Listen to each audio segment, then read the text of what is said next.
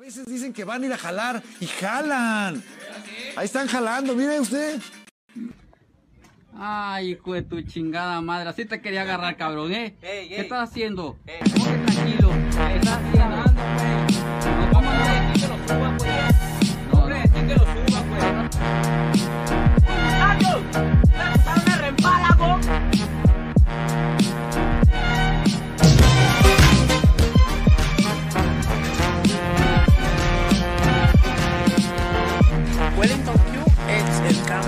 Aquí con mi primo Lucas, tú sabes, comiéndonos un manguito clásico. Qué bacanería es. Altas ganas de comerme una poronga.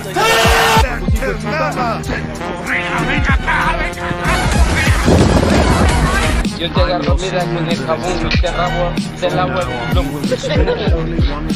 Vamos a abrir las alas, cuando una de las malas jornadas, la palabra que se ahoga, me de la casa, viene los espaldas del alma, tanto con calma, sal de la cama, deja las armas, echando bravadas.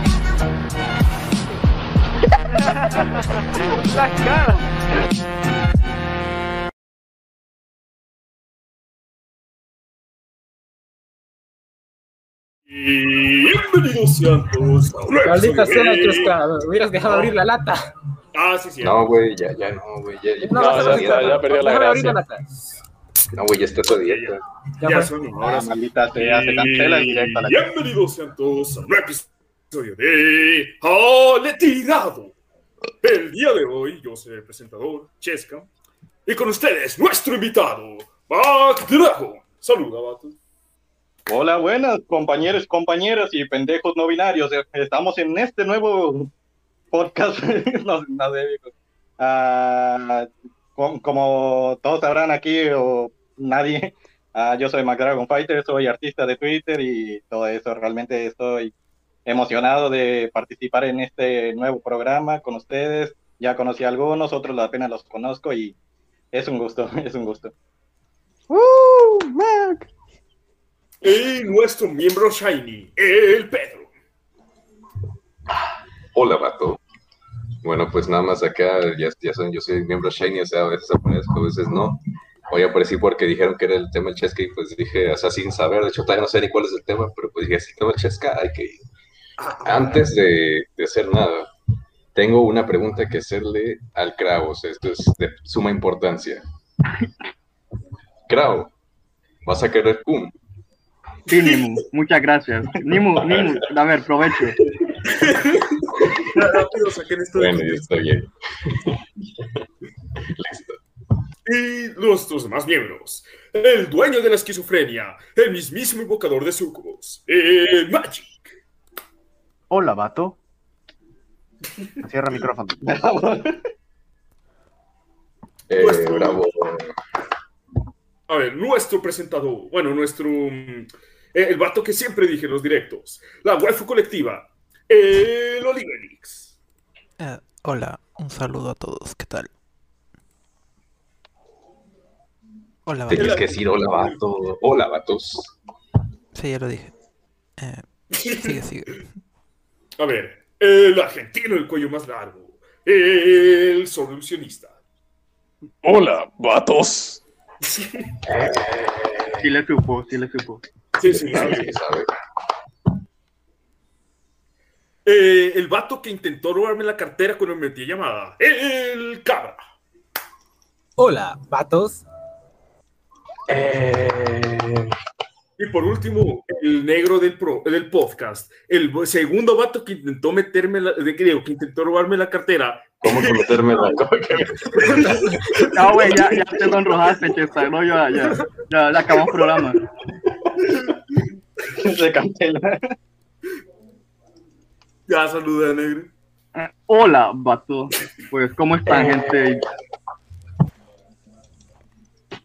A ver, em, ¿alguien quiere decir algo en la presentación? Algo. Um, eh, realmente es la típica presentación de que, bueno, eh, gracias a todos por espectarnos, como siempre, este humilde podcast es gracias a ustedes.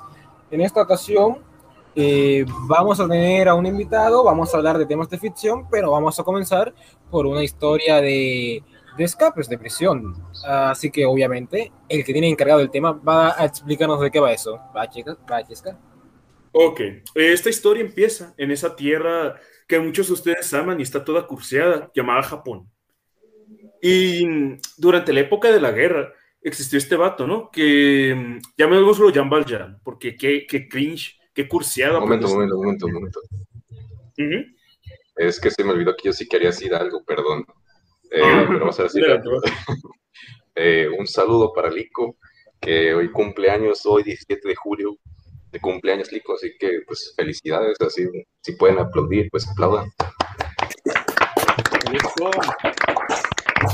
Y pues nada, o sea, eso. Y eso, o sea, muchas gracias. Felicitaciones. Acá en el podcast le enviamos un- felicitaciones a Ali. Felicitaciones, Lico. Feliz cumpleaños. Ah, aprovechando esto, eh, mañana es mi cumpleaños, gente. Solo voy avisando. A nadie le importa. Sí, pero tú no importas, negro. Bueno, estamos en el maldito programa. Celebren mi cumpleaños o, o, el Felicidades. Crow. Felicidades adelantadas al cabra. Mañana le entrego algo, un regalo. Ahorita sea, gracias, Pedro, pero no quiero que llegue con a domicilio. No, no, no, esto no, eso es solo para creo. Ah, ok. Más para mí, muchas gracias. No, espera, es que tengo que decirlo, tengo que decirlo de forma diferente. Eh, todo el cum que voy a sacar va a ser para creo, así que no te preocupes. Yomi, yomi, rico, rico. Más para mí. Bon ¿Qué les dije de hablar de cosas hornis, puta madre? Mi novia está viendo esto. Ah, espera, sí, Para que nos conozcan. Ya, te están Un saludo a la novia de. Tranquila, novia de Faco, aquí no hablamos de cosas hornis, ni Faco es horny, definitivamente no vamos a mencionar cómo likeó un culo en Twitter o cómo les anda likeando imágenes de viejas. Ah, tenemos que saludar a la novia de man. Pedazo de. Ah, un saludo a Andoni, dibujas muy bien, Andoni. Ah, qué hijo de la gran puta que sos. Que, no, es tu novia, Andoni, viejo. Yo los veo muy No, idiota. No, idiota. Oye, linda, tu novia Anthony, ¿eh? dibuja bien chido. Sí, dibuja muy la bien, verga.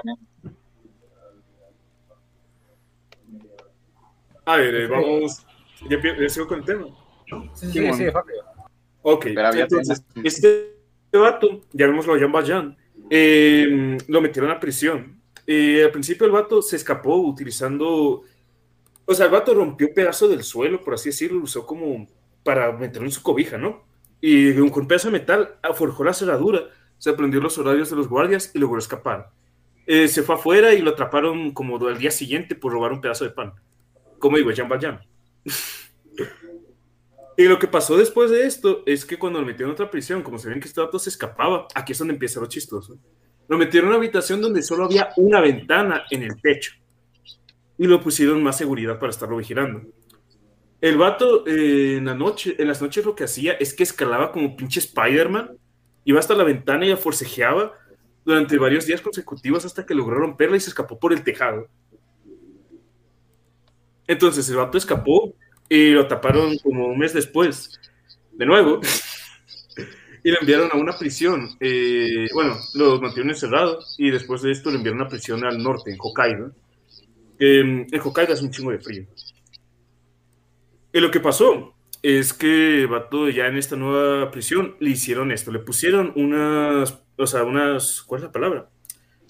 Eh, estas mierdas que se ponen en las manos para que no pueda moverlas. Eh, Billetes, Esposas. Exacto, unas esposas, pero que pesaban cerca de 5 kilos cada una.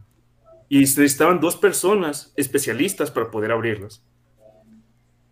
Y además de esto lo estaban vigilando constantemente y solo había una, o sea, también había una sola ventana en la parte de arriba, pero que era diminuta. Él no podía caber ahí. Y además de esto lo estaban vigilando constantemente. El vato estuvo así pasando los- meses, estuvo así. Y un día simplemente desapareció. Y lo que el vato hizo es que con una pinche sopa se le estuvo aventando en los grilletes hasta que se fueron como que oxidando un poco y pudiera irlos aflojando, ¿no?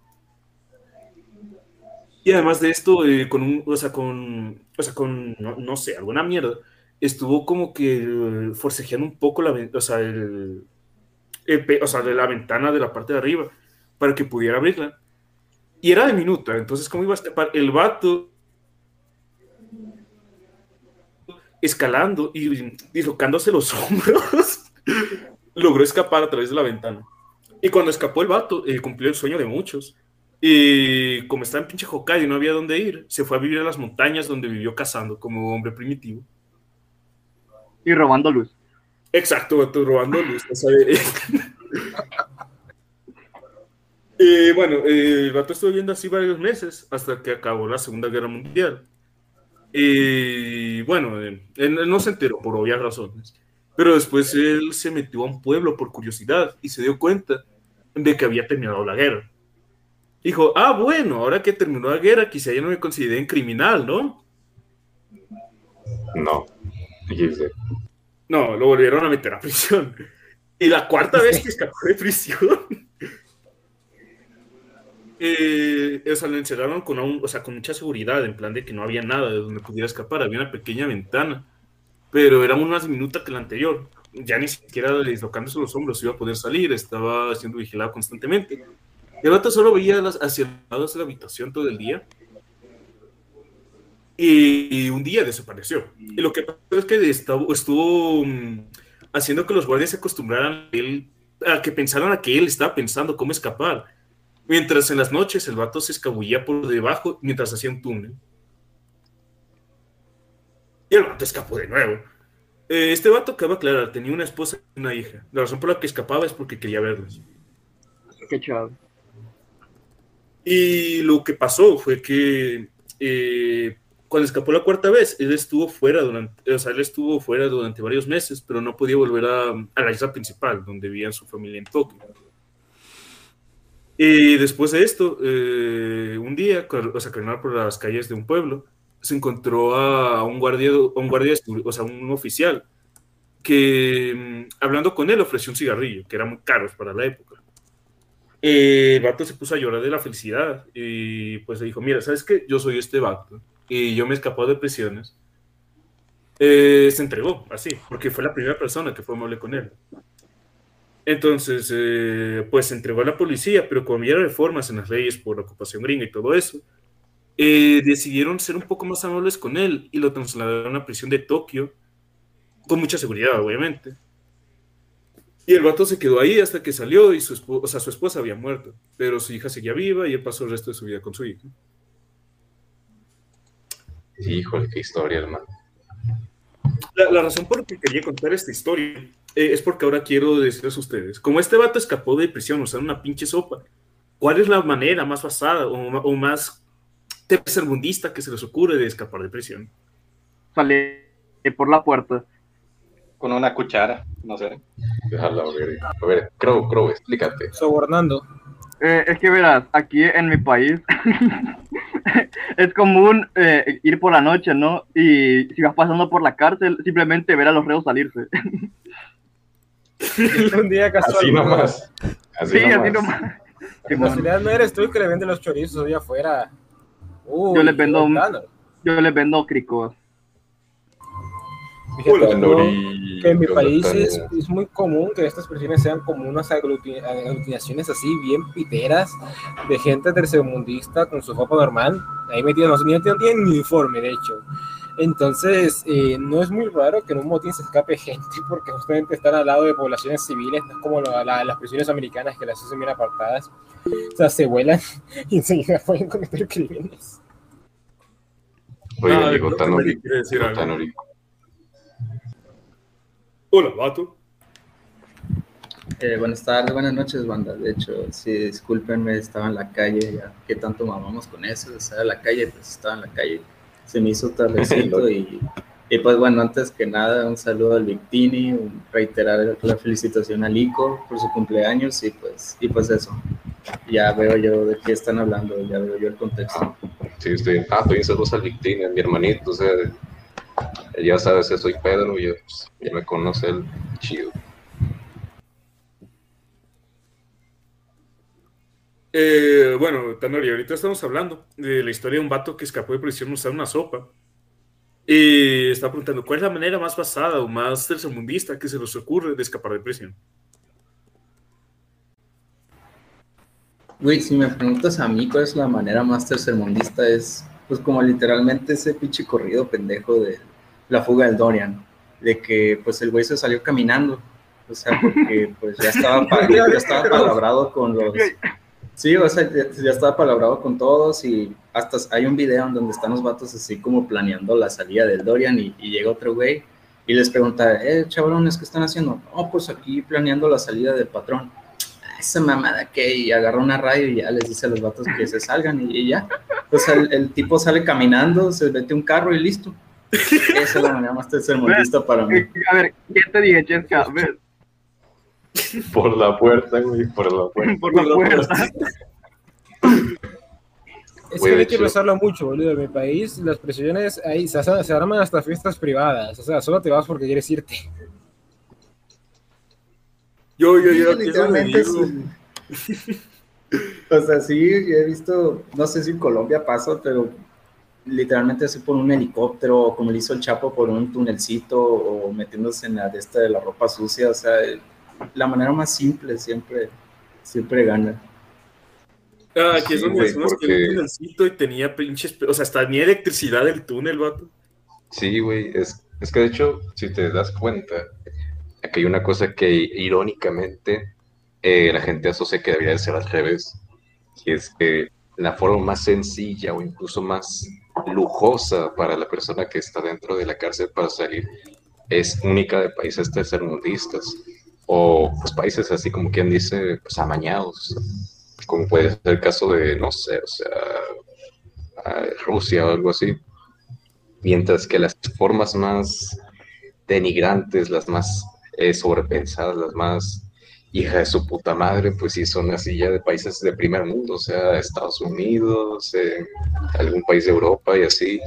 Eso o te suicidas, digo, bueno, te suicidan, mejor dicho.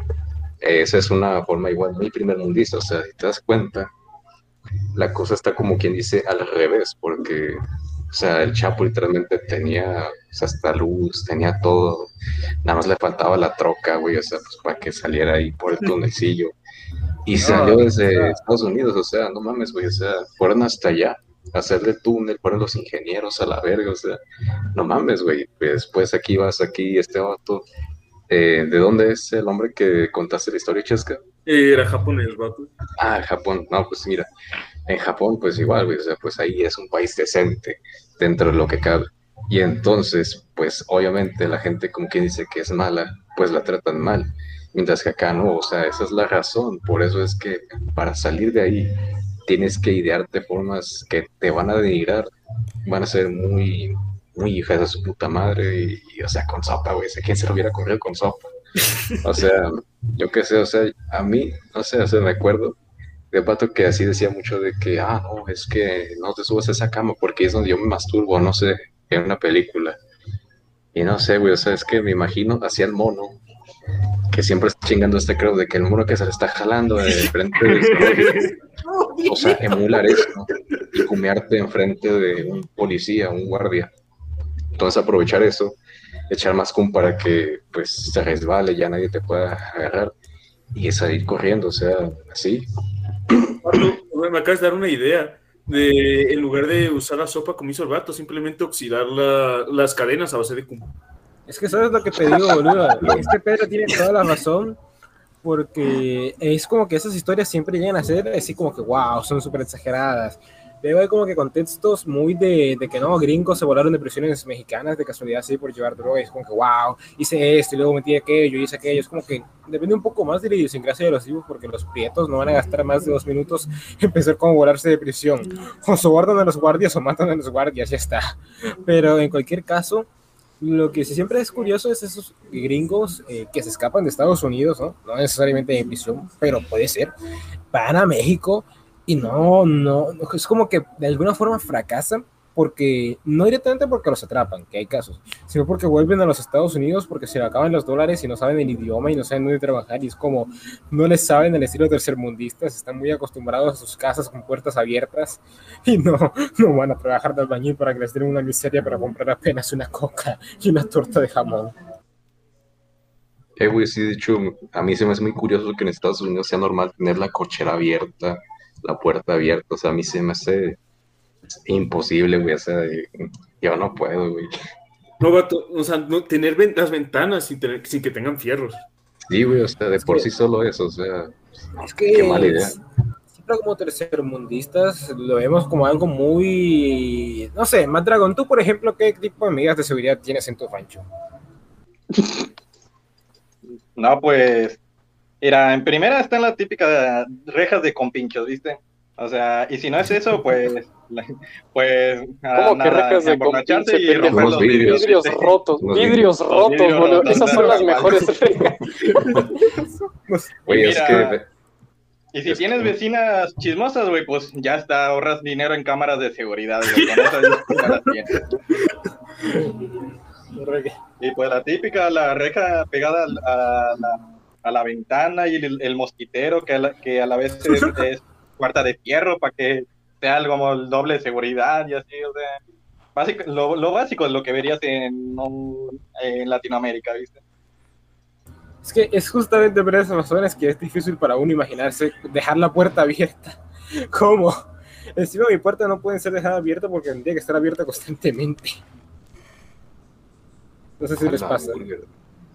No, pues, o sea, pues yo aquí igual todo está aseguradito, o sea, hasta el, de hecho, la misma construcción, porque veo que en Estados Unidos es muy de materiales baratos, en Japón también, y es así de que cómo va a ser una casa de madera, güey, o sea, o cómo va a ser una casa de, de, ¿cómo se llama este papelito que está duro? O sea, pues como chingados, güey, y luego se te llena de asbesto el techo. Casa con. Ajá, sí, o sea, prácticamente. No, es justamente por eso que el video de Killdozer se hace como que tan popular. No, No sé si la banda aquí la ha visto, pero es el tipo este que básicamente eh, blindó una tractomula, eh, creo que era una tractomula o una escuadra, no acuerdo qué fue, pero el punto es que blindó una maquinaria pesada y empezó a pasar con todo por delante, boludo. O sea, yo me imagino eso pasando en mi vecindario y lo veo que el tipo se va a trabar porque hay un montón de rejas y de terrazas y de muros de cemento pero como Estados Unidos está lleno de estructuras de simplemente cartón y maderas con... No, se tumba enseguida. Ey, sí, es cierto. Oye, de hecho, yo sí escuché esa historia. O sea, se hizo un tanque prácticamente. Y al chile, güey, o sea, o sea, me dan ganas de hacer eso. A ver, em, ya, ya con esto, ¿qué les parece si vamos al siguiente tema? Sí, dale. No mames, huevo. o sea, ese, ese fue tu tema. Yo, yo pensé que iba a ser más. No, no, vato, ahora sí mi tema. Es que esta era mi introducción, vato. Ah, ya ok, vas a- ok. lo decían él. Sí, ya, ya te andaban insultando en, el, en los comentarios, Chesco. Te decían Sí. que no, que te apuraras por la pierna. Ah, vato, tú fuiste el que empezó eso. Ah, o sea, eh, pues yo, yo no sé ni cuál era su tema. O sea, yo decía, no, pinche chesca, o sea, esa fue todo tu tema. O sea, no, es, te, te comías más rápido que el cravo, o sea. O sea, a que- me, da mesa porque tengo es como, wow, ¿cuál es el escape de presión más tercermundista en el que voy a empezar? Y va Krau y dice, salir por la puerta. Literal, la, re- la respuesta demuestra lo, lo que es la- el escape mismo, o sea, la, la respuesta más simple y rápida. Salir por la al chile se, compró con los que me corridos. dijeran una, una mierda más exagerada o, o, o, por ejemplo, como escapar usando Kun. Vato, es que pinche Chesca llega acá con la pinche historia de pinche Tai Long saliendo, en- en- escapando de prisión en Japón. Y uno, acá, y, y uno acá como una persona real, ¿no? Viviendo en Honduras, pues yo te digo, pues sale por la puerta. Es que hablas de un. Kunlan que vive en el primer mundo, pero nosotros somos como no. El otro día mi primo, mi tío que vive, que lo metieron en prisión por cometer crímenes de odio, pues salió por la puerta, boludo. No es muy complicado. Esos lugares apenas tienen defensa, ¿sabes? Es que si hay ganas, hay ganas, vato. O sea, si tienes ganas, te escapas. Mira, la única diferencia entre una prisión normal y una de máxima sí. seguridad en este país es que las de máxima seguridad se tienen alambre de púas arriba. No, no, vato, ni eso. Aquí tienen eh, pinches pedacitos de botella rota. Y las como dijo- ¿no? Como las cámaras de seguridad. Exacto, boludo. O sea, no sé si pasa en sus países, pero ya lo dije antes. Aquí las prisiones están rodeadas de casas normales. Ahí está, las viejas chismosas. De hecho, yo me acuerdo que mi escuela, mi escuela estaba al lado de un reformatorio infantil. A la mierda, o sea, educándolo desde, desde pequeño, ¿no? Sí. Seguro los amenazaban, o sea, si sacan cero, los vamos a llevar para allá. No, pero había un muro que como que conectaba con una parte, o sea, era rarísimo porque la, la- institución infantil conectaba con el hospital y el hospital tenía todo un terreno baldío donde guardaban las ambulancias y eso conectaba con un muro que conectaba con mi escuela, boludo. Y siempre nos decían que a veces se volaban chicos. De hecho, un día se volaron la escuela porque se voló un chico de la, de la, de justamente el vacunatorio, boludo. Y lo estaban buscando. Imagina, imagina que se escape un, un, un cabrón encarcelado ahí y se haga pasar por un niño de- en la escuela. Esperen, ¿cómo sabes? Profesora, le juro que tengo cinco años, güey. Viejo, y si esa, y- viejo, y si esa es la premisa del chavo, güey. O sea, que son criminales que se hacen pasar por niños. Eh, como en la película esta de chiquito pero peligroso. Oh, sí, es cierto. Sí, güey. Bueno, ya, ahora Ah, sí, creo que vamos con el siguiente tema. Sí es. El, el siguiente tema es lo que estaba pensando y era ficción. Pero yo, yo quería pensar este tema para un juventud tejoniana, pero como no se me ocurría, aprovecharé el, el jale para, para usarlo. Y lo que quería hablar con esto era mm, tener una excusa para hablar más de la historia sin fin.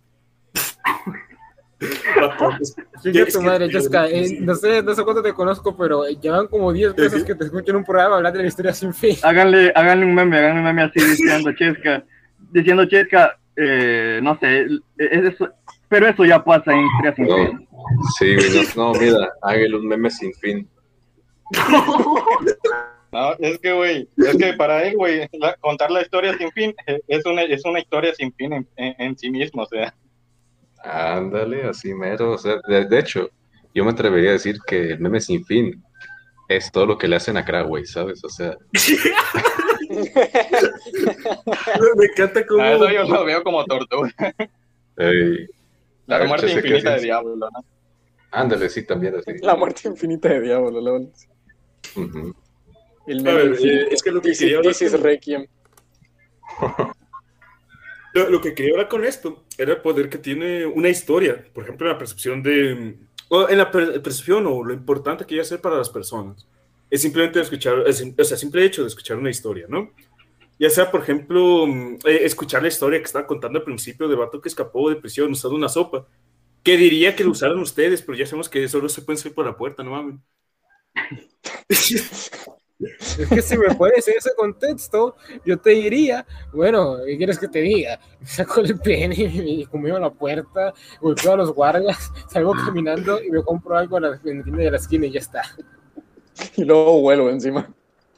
Sí, o sea, de hecho, eso hice yo. O sea, Y le trae botana al co- a los compañeros, ¿no? Sí, ándale, o Sí, sea, pues eso prácticamente esa fue mi respuesta, que cabrón, o sea, el emular lo que era el mono pajeándose enfrente a la gente del zoológico, o sea, el video que siempre da al Crow. Y que Crow, ríete, la chingada madre, me era pura pena.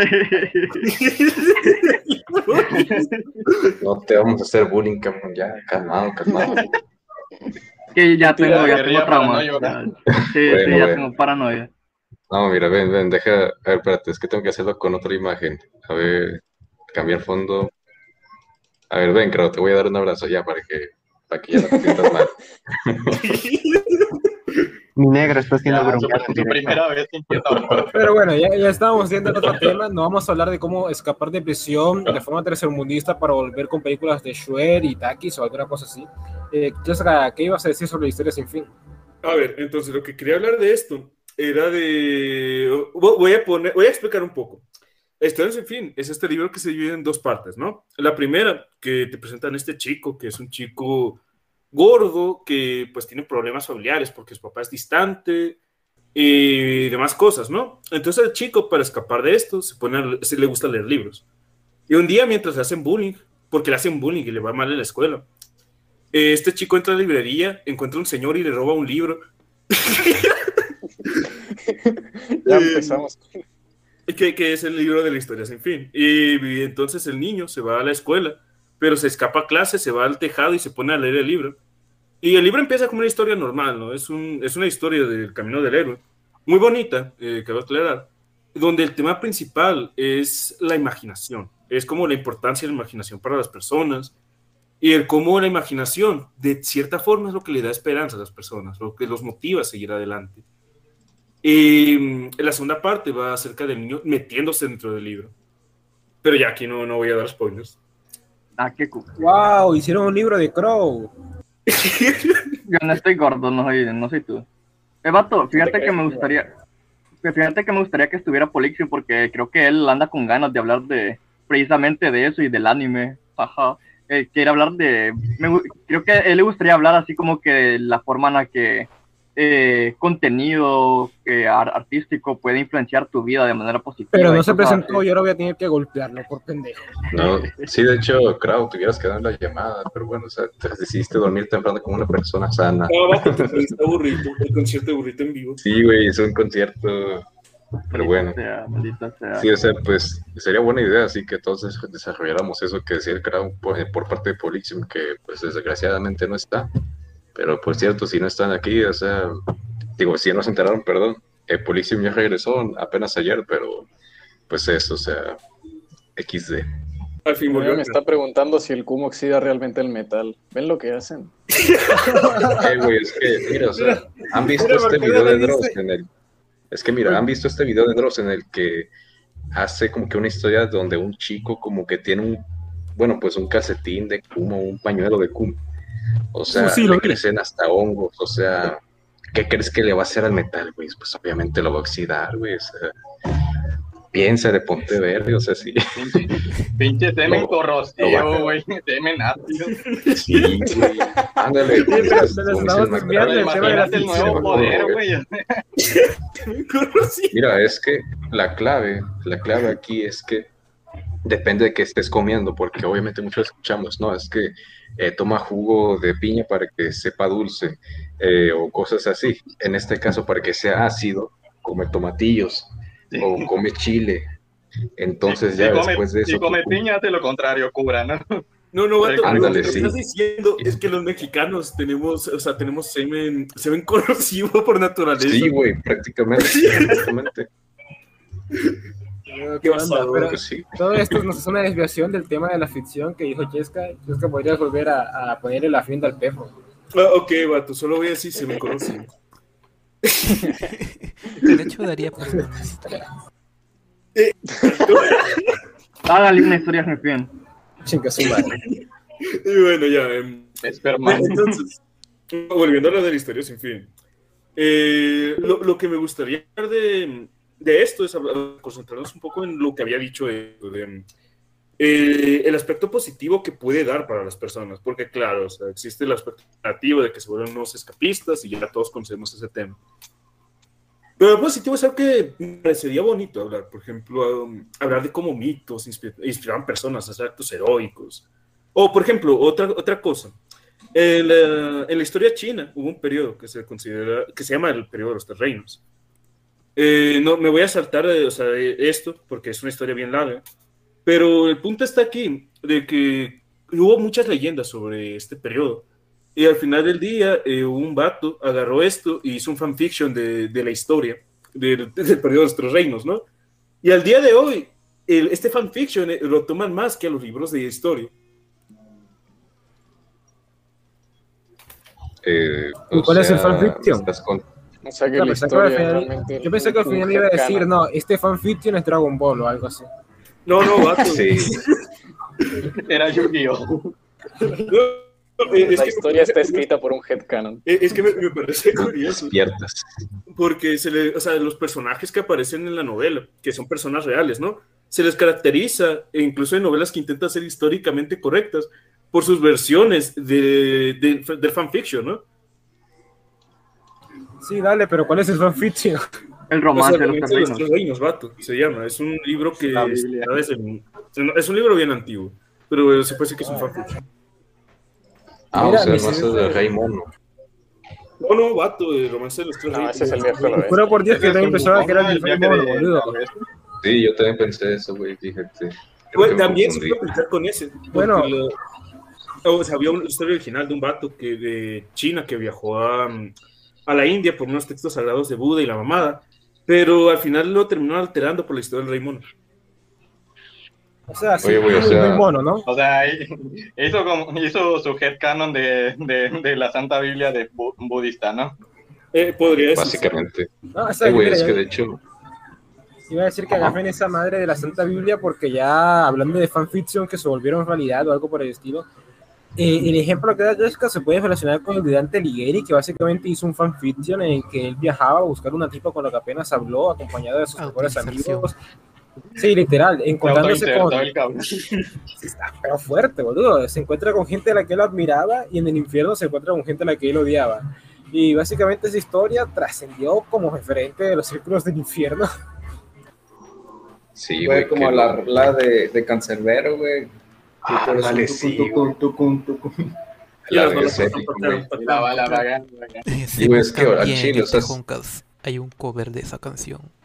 De hecho. Ah, pero lo perdieron, pendejos. Ah, sí. No, por, todavía ahí está, está, todavía por está. ahí está, por ahí está. Un Ah, por ahí regalito está. Ah, bueno. eh, un, un regalito aquí no encuentré. A ver, pero Espérate, ver, espérate. Enchi, en- Enchi, ¿cuál es el punto que quieres llegar con, eh, con esto? Yo lo que quiero llegar eh, es a dos cosas. Para empezar, lo que decía acerca de cómo las historias pueden inspirar a una persona a hacer algo, tanto en su vida como, o sea, tanto en su vida como en las cosas que ama. Por ejemplo, yo estoy seguro que Rocky puso, más, o sea, puso al menos a un vato mamado, a más de un vato mamado lo puso. Eh, ese es el primer punto, o sea, lo que me gustaría hablar de cómo una historia puede inspirar a las personas, ya sea ficción o ya sea algo real que se fue alterando con el tiempo. Eh, lo segundo a lo que quería llegar era de, de esto, de las alteraciones que puede tener una historia entre más la cuentan. Porque imagínense, pon- pongamos esto. Todos conocemos a Hércules como este héroe de mitología griega, todo, todo genial, ¿no? Pero ¿quién no dice que en realidad Hércules era un viejo borracho que le pegaba a su esposa y se orinó enfrente de... No, y se orinó, con, se orinó enfrente de un león. Diógenes. Es que fíjate, Crow, y que Crow, ¿verdad? Sí pegó Crow.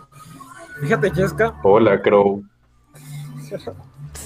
Fíjate, Jessica, que la mayoría de grandes personajes de la historia está entre vivi- haber vivido una vida que parece una leyenda y que si son más, entre más antiguos sean, más parece que es aceptable pensar que su existencia es entre una leyenda y una realidad, ¿no? O sea, tú te puedes ir a, la- a bien lejos como, no, Genghis Khan o Fómulo, que Fómulo, perdón, o los fundadores de Foma, que ahora no me acuerdo el nombre. Pero solo piensa en Laurus de Arabia y te vas a dar cuenta de que su maldita vida es una leyenda y no puedes saber qué es cierto y qué no. Y eso es justamente lo que lo hace grande. Y, y te queda como que la idea de entonces la grandeza de estos tipos se vuelve como la ficción o la fantasía de los faritos que ven anime y luego hacen Star Wars. O es los faritos que ven anime y vieron Star Wars los que se hacen grandes intentando convertirse en ese personaje de anime. Obviamente que no, pero la gracia es que el sujeto que vea eh, Loki puede encontrarse siendo el mismo Loki y se vuelve una leyenda que espera un nuevo. Loki, Loki, Loki, perdón. Vato, es que fíjate que yo creo que las dos cosas que dice Chesca van bastante de la mano. Y es como dices, o sea, de que puede que las historias sean leyendas y lo que tú quieras, pero, o sea, ahí mismo, o sea, no, yo creo que no hay nada de malo en eso y que ahí mismo está la trascendencia. Hay este, ¿cómo se llama? Este youtuber, eh, creo que lo está insultando si le dijera youtu- youtuber porque el vato, pues es un profesor, es el eh, Jesús, qué maestro, algunos lo han de conocer. El Sí, vato, eh, eh, he visto varios videos de él y el vato sí te inspira bastante, así como que a, a la literatura y cosas así.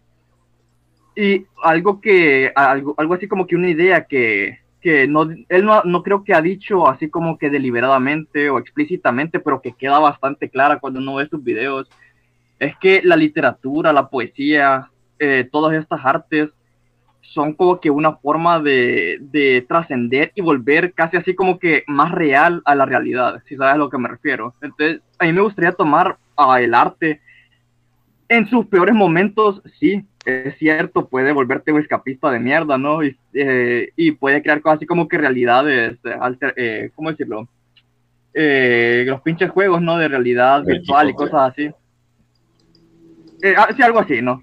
Pero yo creo que si en los mejores momentos la, la- los artes, la ficción y toda la literatura, poesía, puede funcionar algo así como que una realidad aumentada.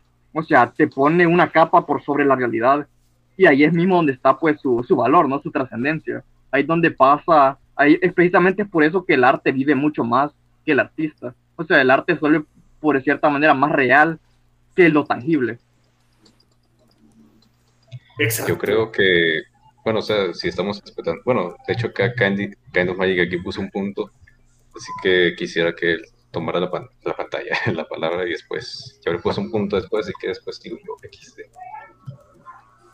No, y lo que acaba de decir Krau es prácticamente lo que iba a decir, ¿no? Pero yo creo que a nivel historia, o sea, en sentido como más amplio de lo que es ficción o historia o pues simplemente ah, un medio de arte que pretenda contarte algo o darte a entender algo, pues personalmente a mí me gusta mucho ese aspecto de arte, yo creo que es lo más importante que es, si no, además de, digamos, la técnica, el estilo y demás, es como lo más importante que puede haber, tal cual es este mensaje, es esta mensaje en el sentido de cualquier cosa que te intente transmitir al autor, ya sea, digamos, el mensaje de ser valiente y pelear contra el dragón, o simplemente, jaja, mira esta pareja de personas enamoradas, ¿no? Pero esa, esa expresión de lo que es eh, pues, una característica tan humana como es la emoción, como es la necesidad de contar historias para que las personas aprendan de esta, pues el arte como vehículo excepcional para que esto suceda, pues es por lo que a mí me gusta mucho decir que a mí me gusta el arte, o sea, decir que a mí me gusta pues esta, entender esta parte del arte que es transmitir historia, transmitir, digamos, emoción, no voy a decir la palabra con S, ¿no? Pero eh, Sexo. dar a entender, no, aún peor. La, ya la por no. Soul. Sí, o sea, Ah, ya, ya, y dice, ¡ah, es demasiado soul! ¡Ah! ¡Ah! Oh. La parte del arte es la cual aprecio más. Pues hasta ahí, ¿no? Ok, bueno, acabo de decir que después de Boa, pero pues, adelante, McDragons. No hay que ser mala onda, adelante. A ver, este, es que fíjate que hay un, hay un punto que me pareció bastante interesante, viejo, con respecto a que, a eso de tipo, ay, los fanfiction de historias de esto y aquello, viejo, porque, mira, actualmente, y creo que es ya casi intrínseco, viejo, es el hecho de que nada, o sea, ya todo es crea- está creado básicamente, viejo. O sea, na- nada es completamente original. Por ejemplo, ah, lo básico, como ya dijeron, no sé, Hércules, viejo, que está obviamente, que es una historia, que no es una historia original de Disney, sino que fue inspirado en la mitología griega. Ah, algo Ah, no así. sabía. wow, qué, qué sorpresa. No, pero sí, mira, hay, ah, la- creo que la mejor forma para poder crear una historia, y creo que es como ya casi norma, es el hecho de que tomar rasgos existentes de otras obras existentes, o sea, no sé, por ejemplo, el, el- el el mejor caso serían yoyos, viejo, Araki, usando diferentes cosas que, que estaban en- de moda en su momento, mierda de los ochentas, vampiros, que la chingada acá, hombres mamados, y todo eso hizo como un revoltijo, viejo, todo un descaparate ahí de, de- de ideas que las juntó para crear una historia, que actualmente es, es una fran- franquicia bastante conocida en la cultura popular. O sea, así es como veo que podría funcionar, porque puedes agarrar inspiraciones de diferentes cosas y no tiene por qué ser o un una copia o un plagio, viejo. Que ahí hay, un, hay una delgada línea, viejo, que la gente suele malinterpretar o usar de forma maliciosa. Misa, por ejemplo, no sé, el, el típico zombies, acá la invasión zombie, la chingada, pero puedes darle tu propio, tu propio rumbo, vaya, tu propia visión de lo que sería un, por ejemplo, o sea, tu propia visión de lo que sería una invasión zombie y así. O sea, y creo que es lo, es lo que básicamente es importante a la hora de considerar, a la hora de crear Mira, una historia. Si, me lo permitís, comprendiendo lo que vos decís, creo que el mejor ejemplo que te puedo dar de eso es Evangelion propiamente, ¿no? O sea, Evangelion nació en la época en la que animes tipo Mazinger Z o ese tipo de cosas de mechas que únicamente eran acción desenfrenada con robots gigantes o tipo algunas series tipo Beta Robo. E- Evangelion directamente vino a tomar esos elementos y a meterlos en un ambiente, bueno, un ambiente más propio, lo que sería directamente cuestionar propiamente qué es lo que haría un mocoso que se tiene que enfrentar a monstruos en un robot, ¿no? Exactamente, o sea, es básicamente darle un giro a lo que sería ya una idea preestablecida, o sea, tú le puedes dar tu propia identidad que, que lo haga ver como no, no solo una copia de, de resto, o sea, sino algo propio, incluso si no es completamente original, que la originalidad en sí Sí. mismo ya no existe. Sí, póngale porque al final es como esa frase de que, ah, no, los grandes artistas roban y bla, bla. Pero en las monitas chinas, en las historias en general, en las ficciones, que incluso por eso me hubiera gustado que hubiera venido el, el- a él, bueno, el cuchuflé, y nos hablara de su pequeño proyecto de psique. Al final del día todos tomamos conceptos, todos los que crean obras, o creamos obras más bien, creamos conceptos a partir de otros conceptos, de ideas y de la esencia que nosotros tenemos. Es como tomamos las ideas de otros, las usamos y las robamos. Pero si robáramos simplemente algo, que seríamos como alguien vendiendo produ- productos chinos en el mercado, obviamente no nos distinguiríamos. Para realmente ser el mentalidad de tiburón más IQ, tienes que tener el toque de tu esencia o de tu singularidad, que tú decías que voy a agregarle a esta verga para cambiarla, boludo. Y es por eso que en esencia Evangelion es como una historia de superrobots seguida de- en una época donde había ya muchas historias de superrobots. Su única diferencia es que Hideaki Anno nos puso su depresión. Eh, no sé, ustedes pueden pensar en algo que sea así, una copia de algo, pero que le hayan puesto su esencia. Yo, Eh, no, para, para, para, para, para, para, para, para. Mira, en primer lugar, ya se, ya se salieron del tema y chinguen su madre, sigo yo. se la comen. No, pues ahora sí. Ahora sí, eh, lo que iba. Regresando al tema de Chesca, que pinche Chesca después iba a decir, oh, sí, yo conozco un ejemplo, mi mamá la No, no, no, yo iba a decir, oye, yo- yo- o sea, yo iba a decir, ya va, vato, yo iba a decir que ya deja nada, pero hablar. Ah, sí. O sea, iba a Yes. defenderte y me atacas, negro. No, no, está bien, es que te confundí, güey. De hecho, es la segunda vez que pasa. O sea, el primero fue en el último tejón que hubo. Ahí después ahora en este también. Pero pues sí, o sea, primero pues pinches pendejos se salieron del tema. Y después la segunda es que, pues sí, o sea, regresando a lo que es el Chesca. eh, recordando eso que él decía de quién sabe si Hércules era tal o si era un Diógenes, que si era su puta madre.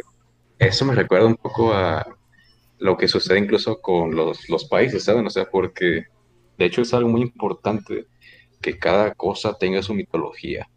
O sea, Estados Unidos tiene su mitología de que, no sé, o sea, vinieron eh, pues ellos a, pues sí, o sea, como a independizarse y que los franceses y que los ingleses y no sé qué, etcétera. Y pues eso, o sea, y pues, o sea, hay cosas que obviamente pues se inventaron o se cambiaron. Y pues sí, o sea, yo la verdad es que al menos con esos fines así políticos, lo veo tanto como pues bien como mal, porque bien sería pues no sé, o sea, algo digamos normalillo como la historia de México, que es un mito que está muy muy desaprovechado. Y otra cosa, sí, ahí, ahí va, sí, va después tú creo, no te preocupes. Y después eh, está cosas como lo que pasó en, yo que sé, Corea del Norte, en el que cambiaron toda la historia y estaban diciendo de que Kim Jong, no se me acuerdo quién, el abuelo este, eh, tenía poderes de arcoíris y no sé qué cosas así, o, es- o incluso capaz si es lo que me está pasando ahora, o sea, que yo pienso que la gente piensa eso, y pues quién sabe, o sea, así se tergiversan las cosas. Pero, eh, regresando a qué hay de importancia en eso, es porque eso inspira, o sea, eso es lo importante, o sea, eso inspira, la, una historia tiene que inspirar y pues no importa si es con cosas que ya habían antes, porque como decían en South Park, eh, no me acuerdo cuál niño le decían, pero no importa, güey, o sea, los Simpsons ya lo hicieron todo, o sea, pues sí, o sea, se resume todo en eso, o sea, los Simpsons ya lo hicieron todo y simplemente eso, o sea, eh, pero es importante porque, pues, si no la gente no se mueve, o sea, honestamente, o sea, por eso la gente actualmente está obsesionada con las series. Por eso Netflix saca series de mierda en el que hay adolescentes ahí, pues chingando a su madre ahí, eh, teniendo sexo o algo así, no sé. Pero, no sé, o sea, hay de historias, historias, obviamente. Pero pues simplemente o yo quisiera poner un ejemplo bastante personal, que, bueno, o sea, hay muchas cosas, muchas historias que a mí influyeron, pero una que me hizo crecer, sí, disculpen, personalmente mucho fue Mob Psycho, al menos la primera temporada, bueno, la segunda también, pero ya era yo más grande. Y fue simplemente porque, pues, pues sí, o sea, era como la gente que vio The Welcome to the NHK y se dio cuenta, "Ah, chinga, yo soy como este vato, o sea, yo soy un pinche hikikomori que no sale de su casa, quién sabe qué. Y después de eso, pues empezaron a cambiar. O bueno, pues, en sí ese es el punto, o sea, que vayas a cambiar, que diles lo que ya aprendiste, aun si no es real, porque pues es ficción, pero pues como dicen en, nunca creí que iba a utilizar este ejemplo, pero como dicen en la película de, ¿cómo se llama? Valiente, de Pixar, hay verdad dentro de las historias. Eh, lo quieran o no, pues hay verdad. Y simplemente eso, o sea, eso puede aprovecharse tanto pues como para buenos fines, como para fines de manipulación en casos políticos, y simplemente eso, o sea, adelante creo que sigue Kraus, si mal no recuerdo. Simón, Simón, Pedro, muy cierto, Sotrus, Sotrus. Eh, volviendo al tema, eh, eh, hablando eso de pues la originalidad de las de, pues los proyectos y cosas así, ¿no? hay este libro, o bien, hay esta historia dentro de este libro que cuenta, y yo creo que ya lo he contado otra vez en un episodio del Tejoncas, pero lo voy a contar otra vez, esta historia de un sujeto que pues básicamente di- dice en tiempo, digamos que en tiempo moderno, ¿no? Entre comillas, moderno, dice voy a escribir el Quijote, ya habiendo existido previamente el Quijote, ¿no? Pero esta vez escribe el, Quijote exactamente igual como antes, pero por el simple hecho de haber salido luego de otros libros, como pues, y no sé yo, El Capital, algún libro así muy importante y filosófico, ¿no? Del hecho de que el Quijote haya salido después de, de esos libros, lo convierte en una obra completamente distinta, cuyas palabras pues representan cosas completamente distintas. Y pues se me hace interesante, ¿no? Esa exploración de qué significarían o qué, qué podría sacar de libros antiguos leyéndolos bajo una perspectiva moderna, ¿no? Eh, este libro, pues lo recomiendo bastante y la verdad es que sí tiene bastante que ver con el tema. Literalmente el libro se llama Ficciones de Jorge, Jorge Luis Borges. Eh, este libro es algo así como lo que la gente piensa que es Cien años de soledad. La gente normalmente que es tonta piensa que Cien años de soledad es como que una, una metáfora acerca de los libros y llamadas así, pero no. Ficciones es una metáfora así acerca de los libros. Entonces lo recomiendo bastante ahí para quien quiera checarlo. A ver, qué basadote. ¿Qué basado? Wow, Eh, Crow, ¿me presente. toca a mí? Entonces, ¿esto cómo se relacionaba con el tema, Jessica? Eh, Se salieron del tema, pendejos. no, sí, espero salirnos mucho del tema. Este, Pero yo estoy, lo- estoy quería hablar- cobrando relaciones, déjame hacerlo. No, Gato, es que me, me gusta, porque al final del día se termina relacionando de cierta forma con lo que quería hablar, acerca de cómo las historias y cómo las personas la van alterando conforme más la cuentan. O sea, estás haciendo un experimento social con nosotros. Eh, de hecho, no, simplemente un tema y ustedes su autismo lo convirtieron en un experimento basado. Pero imagínate no, que eso es la ficción, boludo. Dejale tirado, unión con Madragon, Alet y, eh, por supuesto, Caos, ¿no? Todos se presentaron a la reunión, pero en realidad no se presentaron todos, faltaron tres hombres. ¿Quiénes eran? Eran Alet, Dejale tirado y Madragon. ¿Por qué contamos a Dejale tirado como tal? No sé, boludo, pero así fue. Entonces, obviamente, quien está frente a nosotros es Caos. La verdadera ficción aquí es lo que queda el resultado, porque nadie se ve las bots de esta madre. ¿Qué quiero dar a entender con todo esto? En realidad, nada. Estoy pendejo. Lo, lo que entendí es que sos Joto. Pero bueno. Oh. Eh, lo lo que quería hablar ahorita eh, era meter otra cosa que había pensado y era en este J.R.R. Tolkien, un capo. Y que tenía una visión que me gusta mucho. El vato decía que los cuentos de hadas son más reales que y con esto quería. Chesca, se te está grabando.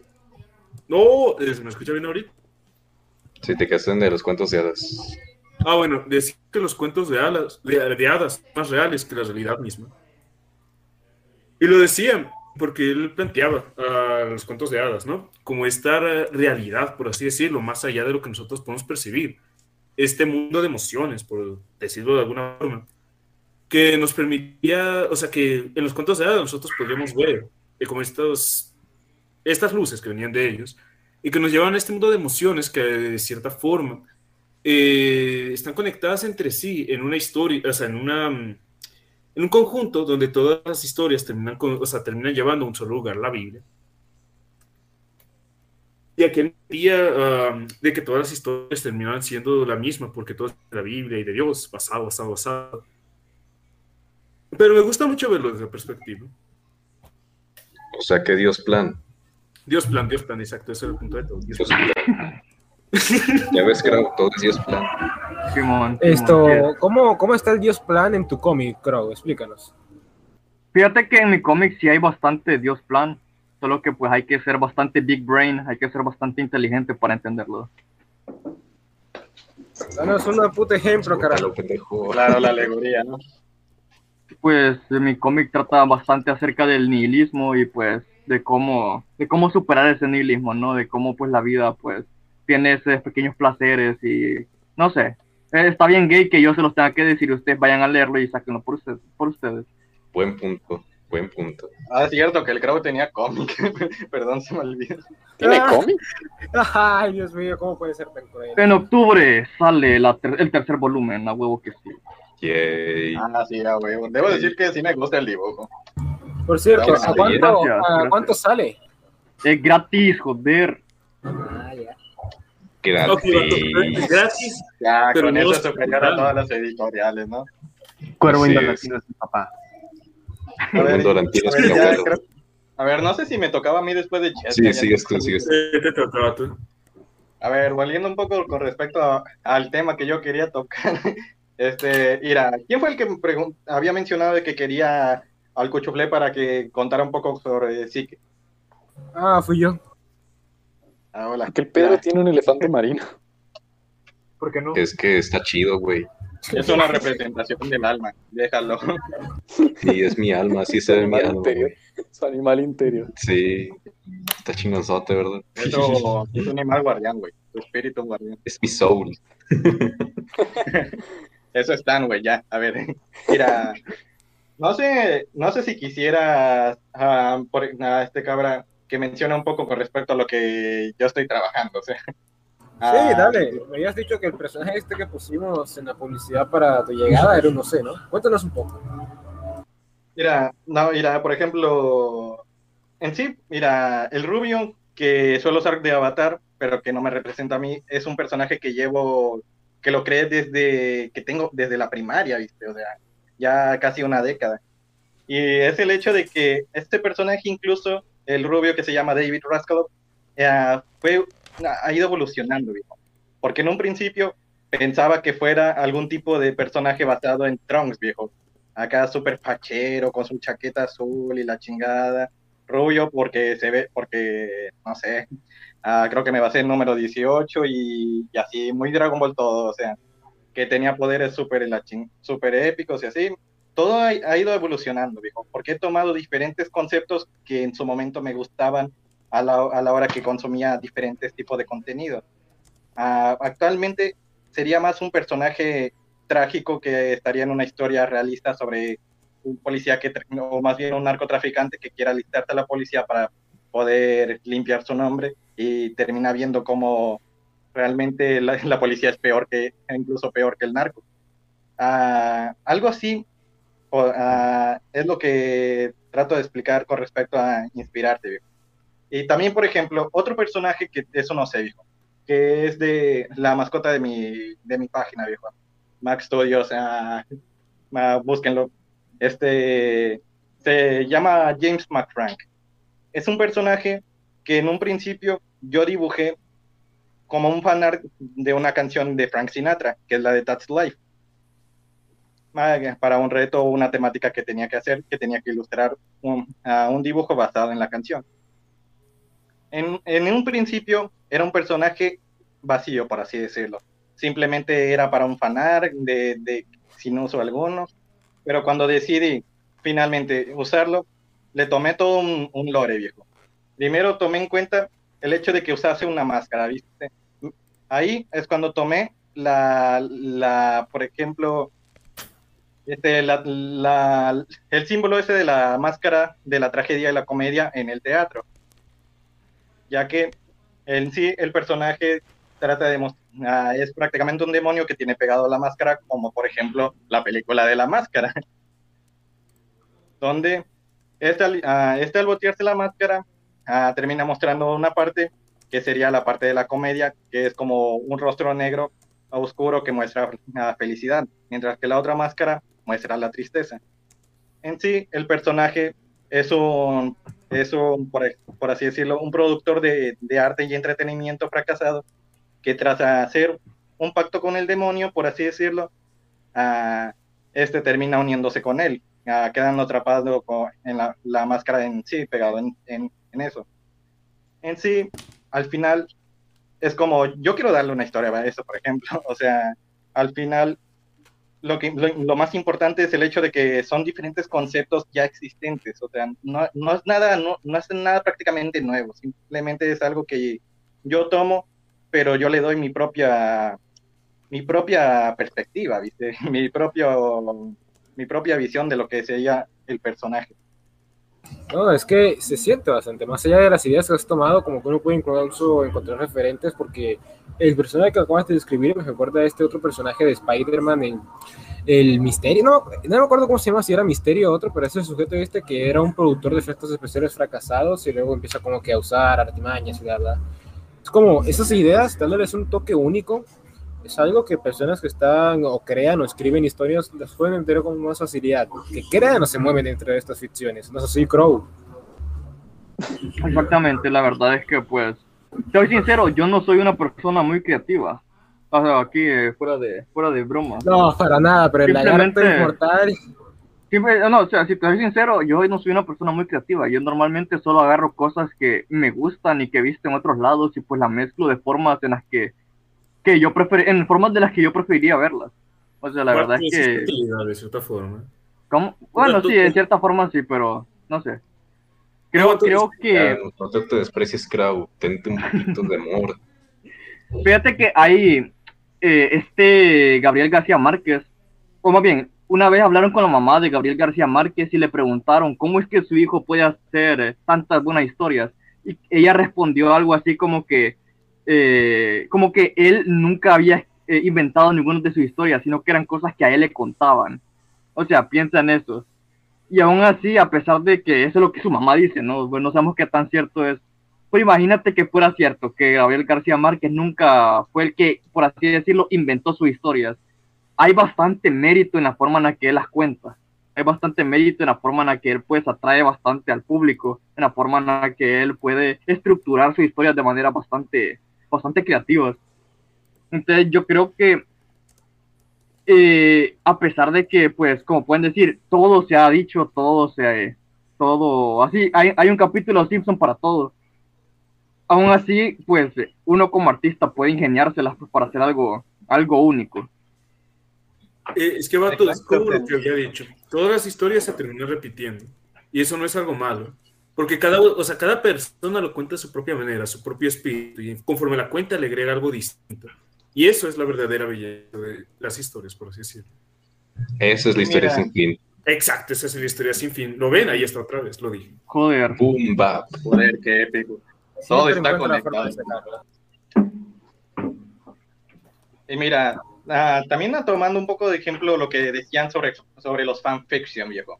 Un mu- muy, muy buen ejemplo que a algunos lo, lo tienen muy mal visto y no sé por qué. O sea, bueno, algunos que otros tendrán justificación, pero es el hecho de que si, si quieres empezar a escribir, a crear, a hacer algo, primero tienes que, o, o podrías más bien, el hecho de hacer fanfiction. O sea, y no me refiero a mierdas como tipo, ay no, sans por el lector, Lemon, la chingada, no. O sea, Pasado. Ya te vi, pasadas. Historia pasadas. Eh, güey, fíjate que eh, aquí, perdón por interrumpir, pero quienes puedan vayan a leer el hilo que hice de un verde texto de, de Chicas Monstruo ayer. Esa madre es Fic Fiction. Acá los que leyeron pueden confirmar. No, eh, a creo, creo por el, pe- creo por el otra perro vez. ¿no? No, pero capta que es como. Y los fanfictions son un buen ejemplo porque, tal cual y como lo mencionábamos con Dante Alighieri, o bueno, como dijo este Chesca con la historia de los tres reinos, puedes pensar en historias que nacieron como un fetiche sensual raro o algo por el estilo, o puedes pensar autores que iniciaron escribiendo sus fantasías. Como la Y- mitología griega. Exacto. O, o literalmente la mamá que Cruz dijo de que no, me gustaría, hay cosas que veo y que me gustaría verlas de otra manera. Bueno, puedes iniciar haciendo toda esa verga y darte cuenta que en algún punto tú como individuo, si realmente tienes algo que aportar como individuo y no eres como todas esas tipas que escriben historias en WhatsApp y terminan siendo las que originan esas horribles películas de Netflix de mujeres enamorando. Exacto. Lo que digo es, si tú como individuo agarras una puñetera fantasía o un fanfic que da pena ajena y lo conviertes en una historia propia, te vas a dar cuenta de que puede ser algo muy creativo y singular solo porque tú tienes la capacidad de hacerlo, boludo. Y no eres mujer, claro Exacto, está. Y mira, mira, este. Ay, se me olvidó que iba a decir. No, mira, ya, ya, ya, ya, ya, ya, ya, ya, ya llegó el, el avión. Mira, por ejemplo, en sí, si te das cuenta, un fanfiction viejo no es tan diferente a lo que sería una adaptación viejo. O sea, un fanfiction bien hecho, claramente. O sea, no es tan diferente a lo que sería una adaptación que se termina haciendo, no sé, tipo de manga, anime, de, no sé, de cómica a serie, la chingada. O sea, tú en sí lo que a, veces sueles hacer con respecto a un fanfiction es el hecho de que tú tomas ah, el, el concepto base y terminas ahí creando como tu propio escalón, vaya, tu propio rumbo de lo que crees que se ve- sería mejor en esa historia. No sé, agarrar un, un concepto como sería la, la historia base, pero quitar algunas que otras cosas que en sí no quedarían para nada bien, que desentonan, que terminan volviéndose incoherentes, así. o sea. Como lo que hizo Mamoru Oshii con la película de Ghost in the Shell, porque el manga original de Ghost in the Shell está lleno de porno. Dios mío, lo mismo pienso yo. ¿Me lo pasas? No, no, solo busca No, es que la película Ah, del asco, a ver. 95, la película del 95 es como considerada un clásico, pero en sí mismo cuando ves el material de origen es muy diferente. Es como, Ah, lo cual, por eso han, han existido tantas películas, series y versiones de Ghost in the Shell diferentes, porque el manga original era bastante complicado y medio largo, de hecho, o sea, bastante innecesariamente largo lo cual eh, Mamoru recortó eh, y, y la hizo suya. O sea, la, la puta película del, del 98, del, del 96, digo, es, es, es completamente suya. O sea, es- tiene su estilo, tiene su soul. Y, y es lo que lo vuelve tan característico. Exacto, mira. Y al final de cuentas, incluso puede ser incluso mejor, viejo, eh, el hacer un fanfiction, porque... Sí, de hecho, incluso puede o sea- ser- porque incluso puedes complementar el contenido original al final, o sea, puedes hacer que se expanda de mejor manera y que la gente atraiga, o sea, el público ah, se sienta atraído hacia ese contenido, tanto a la- lo que haces tú como el contenido original. Es como un ganar-ganar si lo haces bien al final de cuentas. Yo, yo, yo solo diré, eh, antes no existían fanfiction, sino que una persona agarraba una historia y se le olvidaban partes y la contaba a su manera. ¿Qué tal? Que haya tantas versiones distintas de leyendas latinoamericanas, boludo.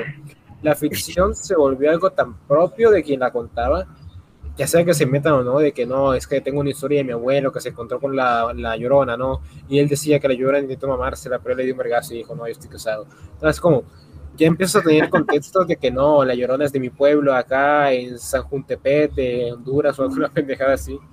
O sea, sabes liter- que- digo, o sea, literal, todo, todo, todo, el mundo, todas las ciudades tienen su propia llorona y su propio río donde ahogaron al niño, ¿no? Incluso, incluso hay ciudades en frío que tienen su versión de la llorona. Sí, güey, de hecho No, está fuera de... Que tienen está sus fuera. propias versiones. O sea, de no. distintas. Güey, es que ese Nosotros hecho estamos más de... basados. Tenemos el río en el que se ahogó un zurdo de mierda. LOL. Eh, güey, de hecho es, es muy curioso porque es hasta Santiago fuera... Espera, espera, Eh, güey, güey, güey, güey, güey, güey. Que lo que cuentan está curioso. Porque lo que están diciendo es que incluso en Francia, eh, en varios lugares de Europa y así, incluso en Asia, tiene su propia versión de lo que es la Llorona y eso sí se me hace muy curioso. O sea, nada, y luego que dicen que un, río con zurdos y no sé qué, o sea, ahí está. O sea, y es eso lo que están diciendo. O sea, cada quien lo cuenta o se adueña de lo que ya está, o sea, y pues me alegra que de hecho Chesca hubiera dicho eso, o sea, que no es malo, porque pues no es malo, la verdad. Eh, por ejemplo, creo se acaba de crear uno. Aquí dice que él, bueno, o sea, la llorona se la culió él y pues todo eso, es, su versión. Ella se dueñó de eso y pues no es malo, güey, o sea, es insano en su parte, pero pues no es malo. No, y de hecho, eh, incluso tengo una pregunta para ustedes. ¿Nunca les ha pasado que encuentran una historia, se les olvidan partes, así que las rellenan con lo primero que sientan que encaje. Mm, Sí, es el jale tirado, Sí. es un fanfic del Tejoncas. De hecho, sí, güey. O sea, se olvidaron de quiénes eran los miembros y por eso hay tantos. No, mira, y, y es algo curioso, viejo. Ah, apelando un poco a lo que ya habían mencionado con respecto a diferentes formas en que se cuentan algo que es súper parecido, viejo. Porque fíjate, si te das cuenta, hay en, en el mundo hay muchos conceptos, viejo, que parecen que vinieron del mismo lugar, pero están tan alejados el uno al otro que, es que parecería incluso imposible de que hayan chocado en primer lugar, viejo. O sea, ya sea religiones, ah, cuentos, leyendas así. O sea, o incluso el mismo concepto de tener un dios que venerar.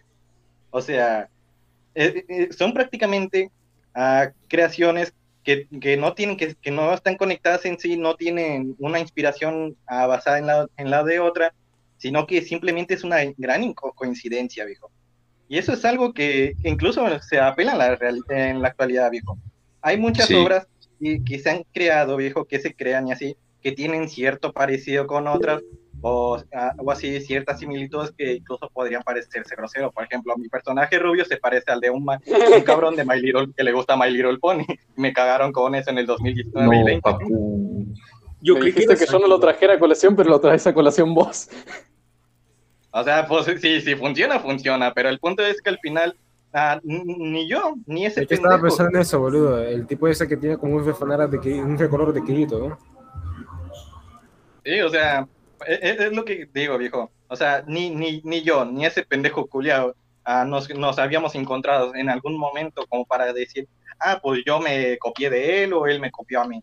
Simplemente es una gran coincidencia de diferentes factores que nosotros tomamos y que terminamos adoptando para el personaje. O sea, es, es algo que incluso en la historia se ha visto, viejo, tanto en leyendas como en la misma religión. Sí, pero Santa Claus sí es real. Ah, no, eso sí.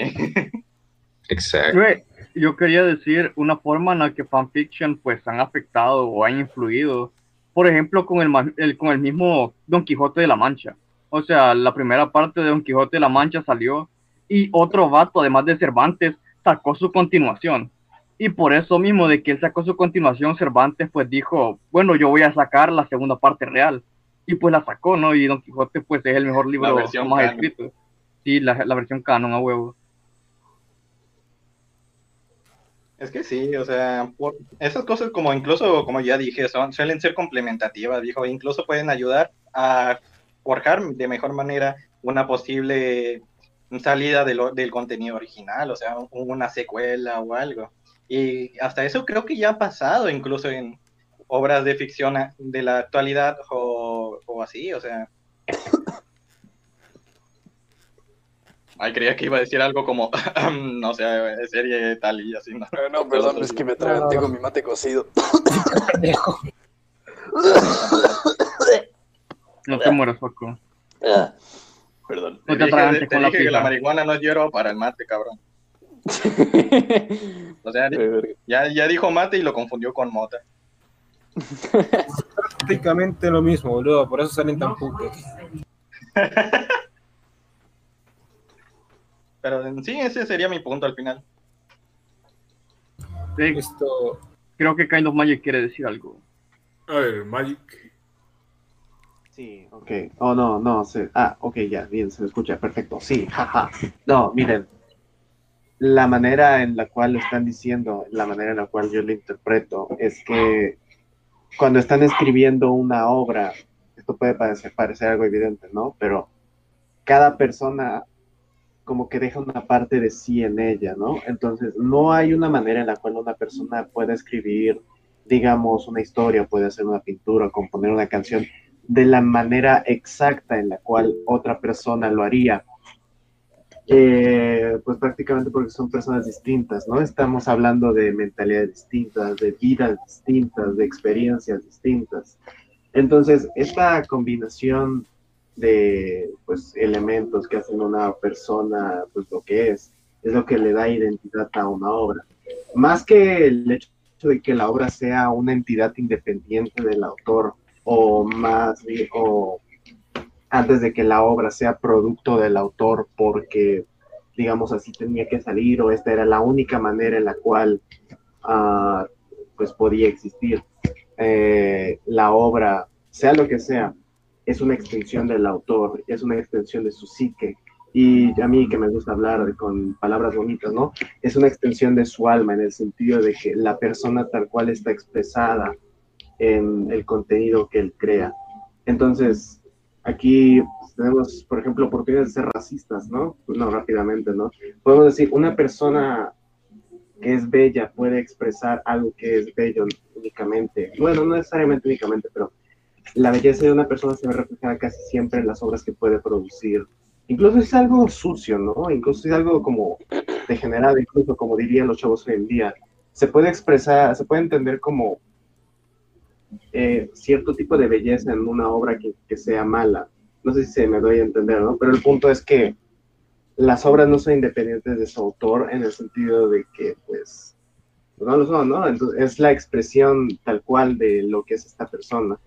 Y justo lo que estaban diciendo acerca de que, uh, por ejemplo, cada persona toma una cosa que le gusta, otra cosa que le agrada, y las empieza a juntar para hacer su propia cosita, empieza a hacer su propia obra de ficción basándose en lo que ya, en lo que ya existe, en lo que a él le gusta. Eh, digamos, a mí me gusta Pokémon, Dragon Ball y Sailor Moon, ¿no? Entonces junto estas tres cosas y hago una serie toda espantosa. en YouTube. Ajá. Pero hago, pero termino haciendo algo que es único, ¿no? Y las tres cosas que me inspiraron más lo que yo soy, ¿no? La persona que yo represento termina, digamos, siendo esta cosa esencial, como esta alma. Alma en el sentido incluso platónico, ¿no? Pero como el, el corpus de la obra. No sé si me doy a entender, ¿no? Pero, pero es lo que quería decir. Mira, ah, creo que es un punto bastante interesante, o sea, porque, ah, por ejemplo, eh, ahí es cuando se aplica mucho el, hecho de que no puedes separar para nada al autor del de, de lo que es el, eh, eh, la creación, o sea, porque aunque no lo quieras, viejo, aunque tú digas, no, pues es que yo estoy muy separado, yo no agregué nada de lo que es, soy yo, la chingada. O sea, uh, voluntario, involuntariamente vas a poner algo que es parte de ti, viejo. Un complejo, una, un ideal, una idea, un gusto o algo, viejo. Al final de cuentas va a ser algo que viene de ti. O sea, y, y es prácticamente inherente. No, no, no podrías simplemente decir de que Ah, no agregaste algo que es parte de ti, viejo. Es que es, una... Eh, sí, o sea, es que es hasta cierto punto novedad, ¿no? Uno puede escribir de las cosas que conoce, uno solo puede escribir de las cosas que sabe. Y es por eso, pues, que el anime, pues, ha ido en un obvio, un obvio, un obvio declive, ¿no? Desde el momento que el anime se inspira de otro anime. Por eso es que Hideaki Anno, pues, muy famosamente ha dicho, pues, que saca influencia de otros lados y pues los que hacen anime pues siguen sin hacerle caso y siguen inspirándose en anime. Y es bastante obvio, ¿no? Cuando, por ejemplo, una adaptación de, novela ligera pues sale y es una completa basura porque tiene todos los tropos y todos los clichés de anime. Y, y pues simplemente hay como ese valle de lo, de lo inquietante, ¿no? En el que a lo mejor tiene una idea buena que es aplastada por toda esta mierda que es la cultura otaku. Ah, y... quiero decir dos cosas. La primera eh, era algo que había dicho el McDragon acerca de, de, que una persona pone, o sea, sus ideales o esto. Y quiero recordar que Roald Dahl ponía a toda la gente gorda como gente mala, porque estaba Es como Tolkien que ponía. Es como Tolkien. Ajá. Ah, no, o sea, sí, rápido. De hecho, eso que dices, no sé si te acuerdas cuando estuvimos en el drugo de. ¿Cómo se llama? Grave Defaults ahí, bueno, o sea, tocamos un poco ese tema, o sea, de que la gente que está ahora en los medios de producción de animaciones y todo eso, eh, al menos en el caso del occidente, es prácticamente el mismo que allá, nada más que más pendejo, que allá del anime, o sea, la gente que está haciendo las caricaturas hoy en día son otakus, son gente que hace historias sin propósito, que hace literalmente fanfics que ellos hicieron, pero con más presupuesto, con personajes entre comillas originales, y pues simplemente o sea, son gente que hace historias porque le, sí, pues les gusta hacer historias, pero no tienen ni siquiera un fin esas historias. No es como, por ejemplo, Arnold, que tiene todo, pues, un trasfondo, que tiene una finalidad, un mensaje, a cambio de, yo qué sé, Star versus las fuerzas del mal, que es, ah, no, es que yo una vez quise hacer una historia de Goku con esta eh, Sailor Moon y salió eso. O sea, es que, guáchate la diferencia, carnal, o sea, simplemente eso. Simón, güey, o sea, es que cuando uno mira a Arnold, o sea, cuando uno mira a Arnold, vato, uno siente y uno sabe que los escritores estaban basándose en cosas que pasan en la vida real, o estaban inspirándose en cosas tangibles, estaban inspirándose en cosas que uno, uno podría aplicar en su día a día, ¿no? Y ya cuando ves caricaturas modernas, pues ya no ves eso. Es Sí, mire, te completamente- agarro acá, y te agarro acá simplemente para decirte que es como esa situación se da porque los creadores de caricaturas modernas son esencialmente un grupo de hijueputas malparidos, eh, muy cómodos, eh, progresistas, que se la pasaban haciendo porno gay como Rebecca Sugar y por eso es que sus caricaturas son básicamente porno gay aburrido. Pero si fuera por eso, incluso podrías encontrar alguna forma de que sea interesante esa degeneración, pero no, ni eso, porque no tienen espíritu, boludo, porque algo, por ejemplo, como uh, Clarence, que intenta hacer un Oye Arnold, no funciona porque en primera te sacan al creador y se pierde la idea, y en segunda no respetan la idea de que no, son niños viviendo su aventura, no, se siente como si alguien intentara larpear de mocosos porque no tienen personalidad, son como estereotipos de niños haciendo cosas estúpidas. Y Oye Arnold, los personajes también son estereotipos, pero no se siente que es como, wow, chavos, estoy en la onda, ¿no? Así se comportan los niños. Es que es Es simplemente como una representación contemporánea, ¿viste? O sea, de algo que, una realidad que ellos veían en, en ese momento. Sí, y ese es el puta problema, boludo, porque mm, tú puedes sacar cosas de tus propias perspectivas para representarlo o hacer algo, ideología, pensamientos, vivencias, pero luego hay un punto de que tienes que, si, no tienes la idea clara, tienes que buscar algo que realmente te dé el pie a tierra para informarte, como pasó con Vinland Saga, que la primera parte del prólogo es muy acertada en cuanto a cómo se presentan las cosas, pero está muy basada en las vivencias de un autor que obviamente en su vida alzó un puño en una pelea, porque es un japonés, punto, pero luego hay un montón de construcción y trasfondo que se nota que ahí ya están construyendo castillos en el aire. Fa como, fa como me sustenta. Sí. No, Y es mira, que se sí. nota que no solamente, es que se, Vinland Saga se nota que no solamente el tipo no le tiene realmente respeto a lo que hace, sino que tampoco le tiene respeto a lo que se inspira. Hay una escena que me encanta mofarme de ella porque es que es tan hija de remil puta, en la que un vikingo en el hecho de su muerte se pone a decir así de, no chicos, el Valhalla no existe, esto todo fue una mentira, hemos peleado por nada. Y me suena el típico discurso de ateo pendejo, así como, jaja, ¿crees que Dios está en el cielo? Jajaja, puto pendejo. Como si realmente se tratara de eso, ¿no? Es como, el Faco no le tiene respeto a lo que hace y solamente se inventa mamadas.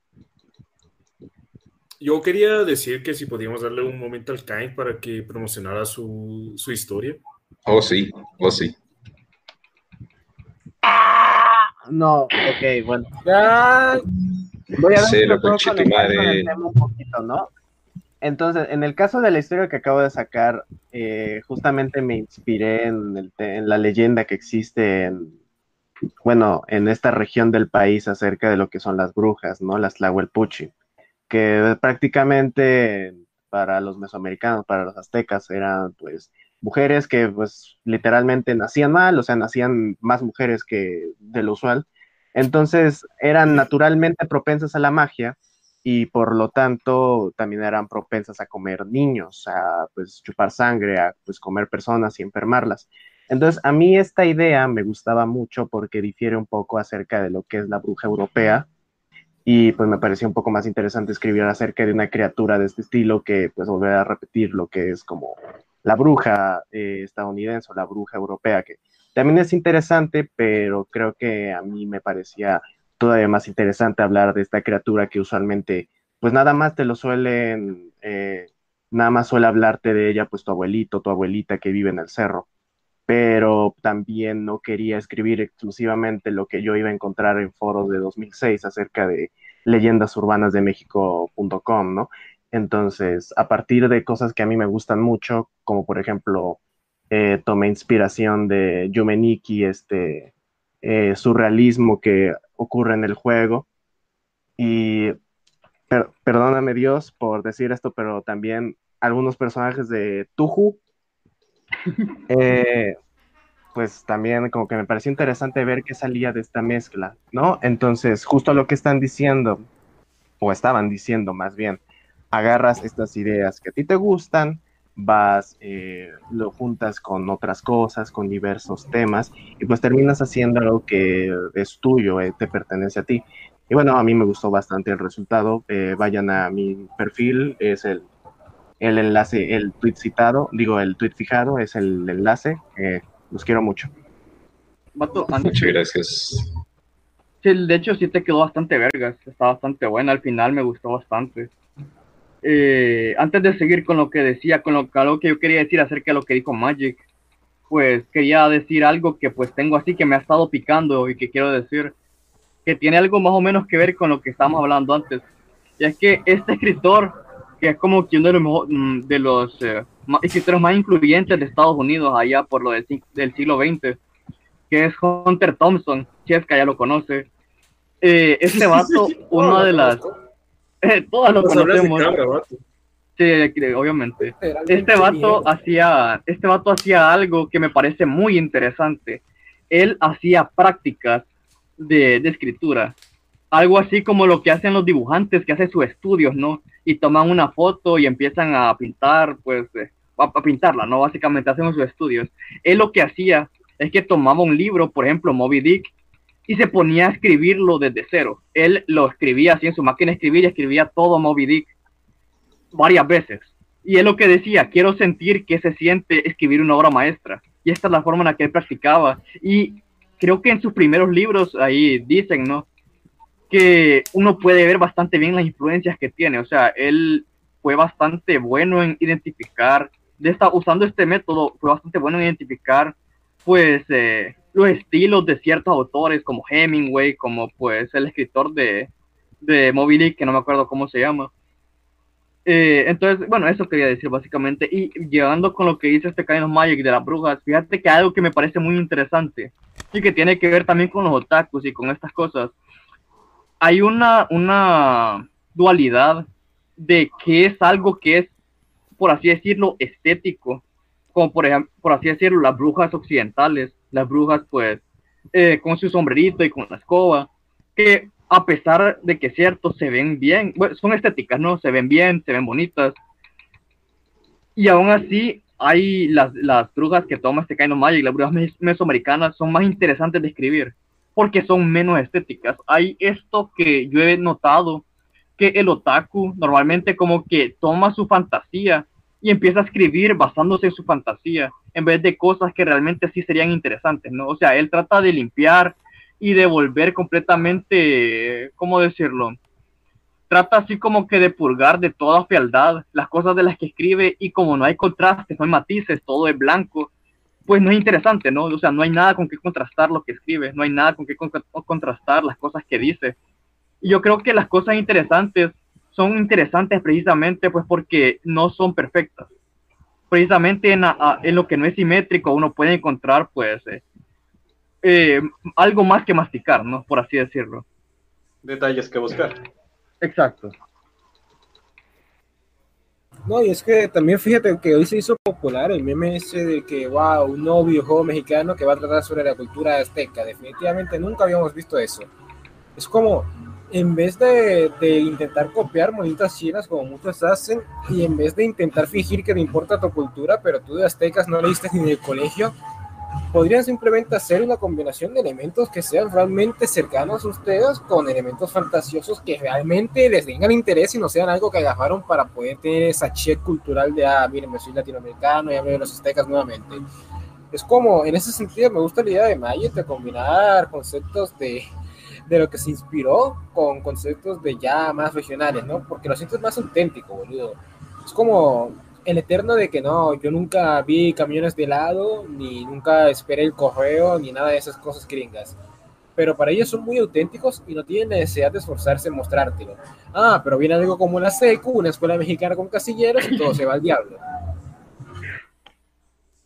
Lo chistoso es que creo que se grabó en Colombia.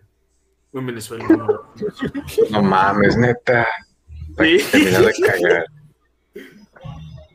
O sea, Pero y creo ¿cómo, que güey? ahí, Acá- al final de cuentas lo que importará es el hecho de que si estos dos conceptos coagulen, o sea, que, que tengan un balance, viejo, que ayude a que no, no desentone, viejo, no haya algún choque que termine por verse más que nada ridículo que, que algo creativo, o sea. Sí, es- me no permiten. tanto de los conceptos en sí, sino de cómo una persona su- se adaptará pinche Drácula, con Hokuto no Ken. Y, y dime qué tienen con estas dos cosas. Nada. Oigan, me permiten hacer un comentario así rápido. Ah, claro, Bati. Gracias. Eh, ahí disculpen, va a ser rápido. Ya que mencionaban todo esto de que, por ejemplo, en Estados Unidos así tienen ya, digamos, eh, sus historias donde pasan clichés así muy con quienes norteamericanos y que, pues, en, bueno, o sea, lo mejor sería que aquí también se hiciera esto, o sea, como decíamos, o sea, en la secu, pues ahí es prácticamente, yo que sé, el TEC de Monterrey, o sea, prácticamente es, eso no es una secundaria, es una universidad privada y lo peor aún que se grabó en Colombia y toda esa madre, no, güey, o sea, chingar a su madre. Pero quería decir esto porque hay que animarse a hacerlo, o sea, hay que animarse a utilizar cosas locales, pero no así de que, ay, el, el- el indígena, yo qué sé, o sea, pues como dijo el cabro, o sea, son gente que ni siquiera por la escuela leyó sobre los indígenas. Y yo digo que funcionaría porque Japón hizo eso, o sea, Japón tiene esos clichés de que, ah, la monita china que se va corriendo con el pan en la boca, cosas así, o sea, ese tipo de cosas, los festivales y así. Y yo creo que por pura memética, y con memética me refiero a la mística de los memes, al menos México y posiblemente Argentina, bueno, sí, Argentina también estoy bastante seguro, que si hacemos historias así donde ocurran cosas cotidianas así de la vida, o sea, tercermundista y todo esto, a la gente le va a gustar, se va a identificar y pues va a estar chido, o sea, no al nivel como se hace en el cine mexicano que está todo hecho mierda, o sea, no así, sino pues hacerlo bien, o sea, que la gente, ah, sí, yo hago eso, a mí me pasa eso, cosas así, simplemente. Eso yo te lo puedo confirmar, de hecho. O sea, acá el cine argentino lo que más predomina son las películas simplemente de argentinos siendo argentinos. Es como, no- no hay realmente, eso es algo que no me gusta, honestamente. Es como, no hay variedad en absoluto y las historias que cuentan son simplemente huevadas re simples. Eh, pero solamente son actos propiamente, yo qué sé, de argentinos quejándose del gobierno, argentinos quejándose de la mala jurisdicción, argentinos O sea, como la quejándose familia de la barrio, falla económica. ¿no? Algo Ah, así sí. del estilo, o sea, es que Por es, es cierto, muy vago. Eh, ¿viste los simuladores? No. Chingas a tu madre, boludo. ¿Cómo puedes considerarte argentino? Sí, güey, mírala. Sí, maldita sea, qué traidor, que vende patria. Güey, Ah, puta que te... eh, güey, Pedro, somos- fíjate que. Ah, ibas a decir algo, Paco, te disculpo. No, no, se iba a dar el ejemplo así de la película esta de que, que estuvo nominado a un puto Oscar, Relatos Salvajes. Es literalmente seis historias cortas de argentinos siendo argentinos, pero esta vez siendo salvajes. Está bueno. Eh, güey, eh, güey, Pedro, fíjate. Eso es todo.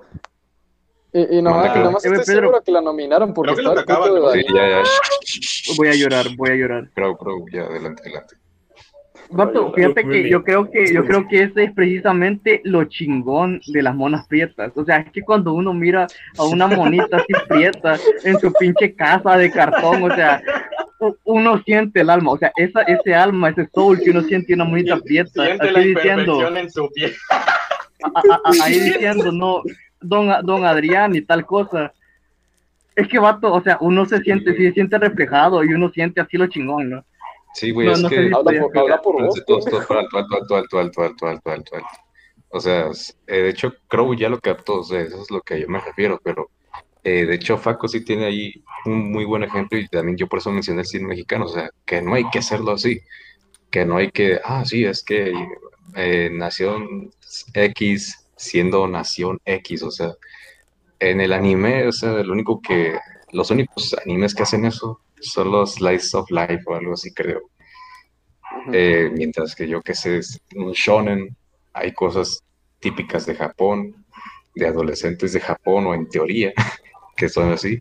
Pero pues obviamente hay una pinche historia pues fuera de eso. Yo, yo que sé, Bleach eh, pues es un buen ejemplo y cosas, varias cosas así, o sea, simplemente elementos, o sea, que sea un elemento simplemente para hacerlo más único, porque pues, ya, como explicó el Crow, o sea, siempre quería es, decir- es la esencia.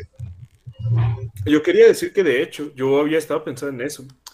Y el siguiente, la siguiente historia que quiero sacar, de, de tiempo, no tengo, no no tengo tiempo para escribir, pero ya, te- ya tengo planeado. Quiero que sea algo parecido, algo que estoy inspirando de las películas de luchadores del santo a la verga y de un personaje que me gusta mucho, de Shazam, un superhéroe, que aquí creo dice que asco de superhéroes gringos, pero es que no le sabe. Y hacerlo No hay nada como Nacho libre. Oh, Exacto. sí, oh, sí. Nah, el, el, el santo fácil Es que se, se- se- se caga le- todo el UCM, viejo. O sea, pues, se se peleó con la momia, güey. O sea, y con la llorona y con el co- coyote y todo, güey. Pero Pero, o Nacho sea, es más chingón. O sea, está al nivel de. Las películas, de sí, güey. ven. Exacto. O sea, ustedes ven las películas del santo y están pendejas. O sea, seamos sinceros, están pendejas. Pero esa misma pendejez que son especiales, son bonitas a su manera. Necesitas tener como un pensamiento mexicano para poder disfrutarlos. Mira, es como, el- es como un tokusatsu, por así decirlo, acá un puto Godzilla, pero de, de, de México, ¿viste? Que es, que es como combates absurdos, de, en situaciones absurdas, súper pendejas, pero a su modo, ¿viste? Tienes razón, güey. que tienen su, su gusto. Tienes razón. Y mira, algo que quisiera to- ah, tomar en cuenta ahorita con respecto a lo que estábamos hablando es el hecho de que, mira, te- por ejemplo, ahorita la obra que estoy creando, junto con, con mi gran amigo Prieto, un saludo si es que estás viendo, que no creo. Mira, el Prieto, origen del el Prieto. escroto. Mira, el origen del Prieto. Es una historia que está ubicada en México, básicamente.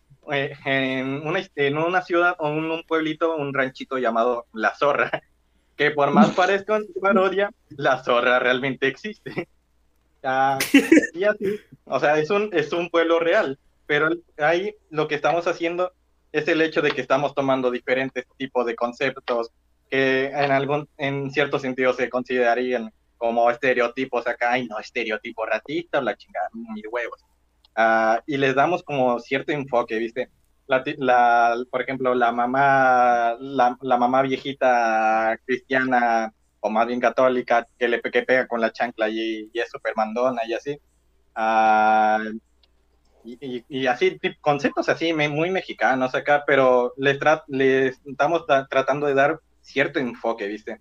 Y no solo es hacer como un slice of life, así tipo la familia del barrio, no, que jugamos fútbol, que somos bien groseros y la chingada, no. O sea, el punto es darle como cierto toque, viejo. Y en este caso sería como una ciudad real, viejo. Ah, pero que eh, el, punto, ah, el punto es el hecho de que hay cierta fantasía, que sería el ser ah, fantasioso, el ser mágico, por así decirlo, por ahora, que sería el prieto, que es como que es una iguana o un reptil en sí en general, humanoide que, que no se sabe su origen. O sea, al final de cuentas, es una representación de la realidad, o de, mi- por así decirlo, mi realidad, o de nuestra realidad, pero con, con cierto toque de ficción, al final de cuentas. Es lo que creo que al final importa, darle ese toque de, de ficción. Ándale, sí, es que, de hecho, bueno, o sea, disculpen si alguien iba a hablar, va a ser algo rápido, pero me gusta mucho lo que acaba de decir McTrag, porque en sí, o sea, prácticamente ya se armó su mundo, y es algo que de hecho se habla mucho si están, no sé, viendo videos de El Señor de los Anillos, que bueno, es un mundo muy chingonzote ahí, pero con un mundo que ya tú tengas ahí, ya está, o sea, ya la armaste. Y de hecho, bueno, o sea, un poquito así como que complementando lo que mencionamos anteriormente, incluso sobre las monas prietas. No sé si a ustedes les haya pasado cuando ven una mona china así con cosas mexicanas, como por ejemplo unas sabritas, unos mazapanes, así, bueno, o sea, simplemente eso, o sea, como que pues te llega, Una ¿no? mona china en un. Ustedes Ándale, conocen sí, en un canal donde ponen el Lofi mexicano. Sí, güey, sí. O sea, me me acordé de eso, negro. Estaba Sí, yo, tam- yo también, güey, fíjate que siempre pensé en eso. Sí, lo ubico, justamente. Pero es como esa magia, boludo, de poder realmente traer tu contexto una historia de ficción y que sea interesante para nosotros. O sea, Japón tiene un montón de historias de mundanidad que en cierto contexto son un poco piterísimas, pero fuera de ese contexto, sin llegar a wow, costumbrismo idealizado, pueden transmitirte su mundanidad de una forma que es relativamente interesante, sin necesidad de. Va, sé que la tele es diferente porque la mundanidad te puede matar, literalmente te pueden salir a jugar al celular, pero es como dentro de tu casa tercermundista hay cierta eh, hospitalidad o cierto eh, calor de edad que podría ser fascinante para otros, pero que tú desprecias rotundamente porque estás obsesionado con los memes de Sáquenme de Latinoamérica. Y serían incapaces de hacer historias que hagan lo que ustedes tienen como algo interesante. Venga, dice el diablo. ¿Es Yo diré que la, la cotidianidad latinoamericana es el equivalente una película de terror y acción japonesa. Ándale, sí. Este güey ya la captó, este güey ya la captó.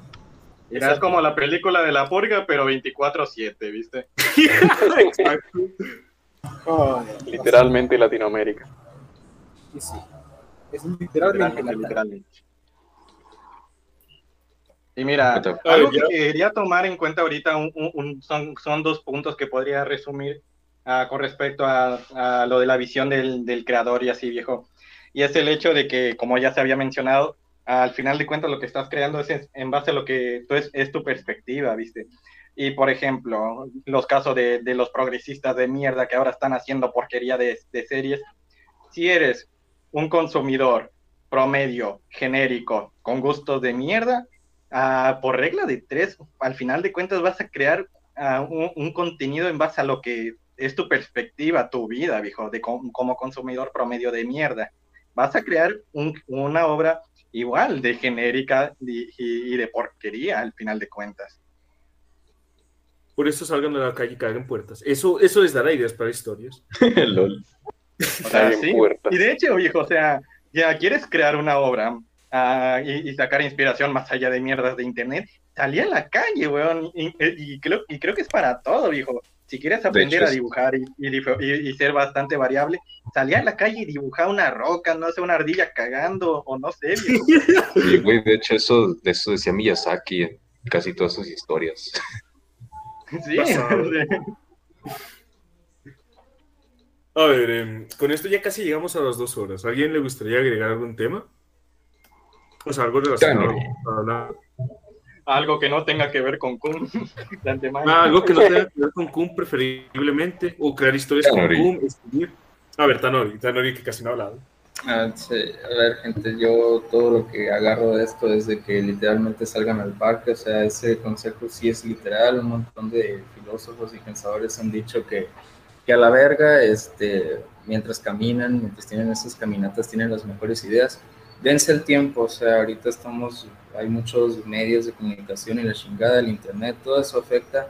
Si salen un ratito a caminar al parque, pasear el perro, lo que sea, ahí se le van a ocurrir cosas chingonas o ya sé como por ejemplo si lo agarramos con la música creo que era Mozart o, o alguno de ellos que salía a la calle y se inspiraba de los sonidos que escuchaba de la naturaleza o empezaba a pensar eh, Claro. qué sonidos dar ah Bach gracias Incluso Y, pues- ni siquiera si tienes que ir tan, tan, tan lejos, viste, de tan fuera. O sea, incluso, no sé, si, si, si tienes ganas de ir al baño ya ya estás cagando, viejo, ah, se te, yo sí se te va a venir alguna idea, viejo. O sea, y te, y te juro, viejo, de que he tenido más ideas estando, estando en el baño cagando que, que estando en la computadora, viejo. Porque es como, porque al final de cuentas, e- ese momento de tranquilidad, de no tener cierta distracción, te da, te da, te da punto de que ah, si no quieres aburrirte y volverte loco por la puta mundanidad, ah, te pones a imaginar. O sea, te haces ahí un guarif de, de, de qué hubiera pasado si tal y tal y tal, y, y ahí surgen las ideas. o sea. Pasado. O sea, incluso un, un cuento que yo publiqué hace poco, lo, o sea, es básicamente la historia del flautista de Hamelin, pero basado, inspirado en México. Me gustó bastante cómo había quedado eso. Por cierto, Eh, Tana- Eh, eh, no mucho, sino que pues nada más es eso, ¿no? De, de estar en paz, porque pues lo que han dicho anteriormente yo lo relaciono con que mucho de esta comunidad o muchos de estos productos que no tienen soul se dan gracias a, a sobrepensar las cosas, ¿no? a decir, puta madre, debo verme todos estos animes que son súper buenos, que todos los demás dicen que son súper buenos para hacer que mi serie sea súper vergas. O sea, no necesariamente a la verga. Simplemente, pues ya, hacerlo con soul o que lo que te salga a ti, si está bueno, o si, le- si se le hace bueno a los demás, ok, si no, pues ni modo. O sea, con que te guste a ti y con que te hayas divertido en el proceso, con eso tienes. Dijo más que todos nosotros en todo un podcast. Pues fíjate que yo quería decir algo acerca de eso, ahorita que, que, que he vuelto, joder.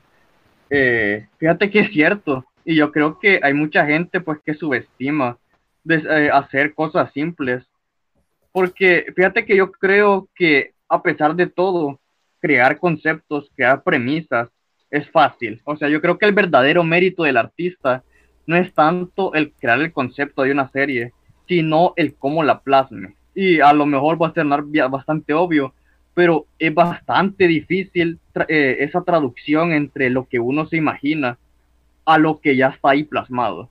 Y yo soy bastante perfeccionista, a lo mejor no en el cómic, pero sí en las cosas que escribo, así escritas. eh, porque precisamente porque uno necesita trasladar de forma mucho más, eh, más, más, más difícil, ¿no? Es más difícil trasladar algo, por así decirlo, eh, abstracto a algo que es lit- literalmente literal, ¿no? Que está plasmado en texto. Yo creo que ese mérito es algo pues de aplaudirse a, lo- a los que sí pueden hacerlo bien y yo creo que hay gente que subestima bastante hacer cosas simples, hacer cuentos como los hace Chesca, cuando realmente sí toma bastante, bastante esfuerzo y bastante práctica y trabajo. Sí, es licenciado Ramírez. Muy bien, ¿y tú, Lolibelet, tienes algo que aportar? Mm, pues ahí lo estaba escuchando, está muy interesante. La verdad no quería aportar nada porque la verdad no tengo nada que aportar. Porque no sé, no estudié. Pero sí está muy bueno lo que dicen, no sé. No, dale, estaba bastante bien. gracias. Insulta a alguien por lo menos, los niveles no mames. Ah, estaba para el Sí. crow. Pero, por cierto, ¿por qué te fuiste la llamada? Se Ah, es que se me fue la luz un segundo. Sí, ahí nos dijo por el chat. Que Tipo, o sea, un segundo después regresó. Eh, De hecho, sí, o sea, sí se va. Simplemente se apagó mi computadora, pues porque la mía funciona con conexión al enchufe. No, ti- no tiene batería, así que pues. ¿Y cuántos, F, ancia- ¿no? cuánto- cuántos ancianos conectados a un respirador acaban de morir en Honduras? Sería gracioso. Sería gracioso. Los que sean de tu parte necesarios. pensar que existen los respiradores. Mataré los que sean necesarios para salvar al jale tirado. Los respiradores de seguro usan un globo. Sullivan, dame a la niña. Lo que acabo de entender todo esto es que Krao cometió un genocidio de ancianos para estar en jale tirado. Yo digo que les hizo un favor. Les hiciste un Las favor a sus familias que ya estaban hartos de sus putos abuelos ahí. No, yo- no, a los abuelos de vivir en Honduras. Porque Honduras es un lugar horrible. Y por eso el próximo cómic de Crow tratará sobre su vida diaria en Honduras. Sería eh, fíjate que ahorita, ahorita que estamos, ¿no? Y hablando de eso, hay, hay este Lolcow, que es una vieja, bueno, de hecho es un viejo transgénero, que tenía un cómic, que, que tenía un cómic acerca de su vida y de cosas que supuestamente. No, este era, era otro, era otro. Era uno que se le conoce por un meme que tiene que se llama eh, My Kokoro Dream, mi sueño Kokoro. Eh, Es un cómic de los 80, un, un cómic de los 80, pero en los 2000 tenía un cómic que se llamaba Cosas Imposibles en el Desayuno.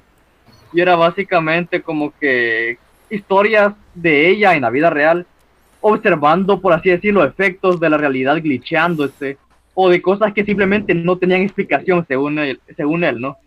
Vato, Y- y pues. Dream y se me apareció una Loli.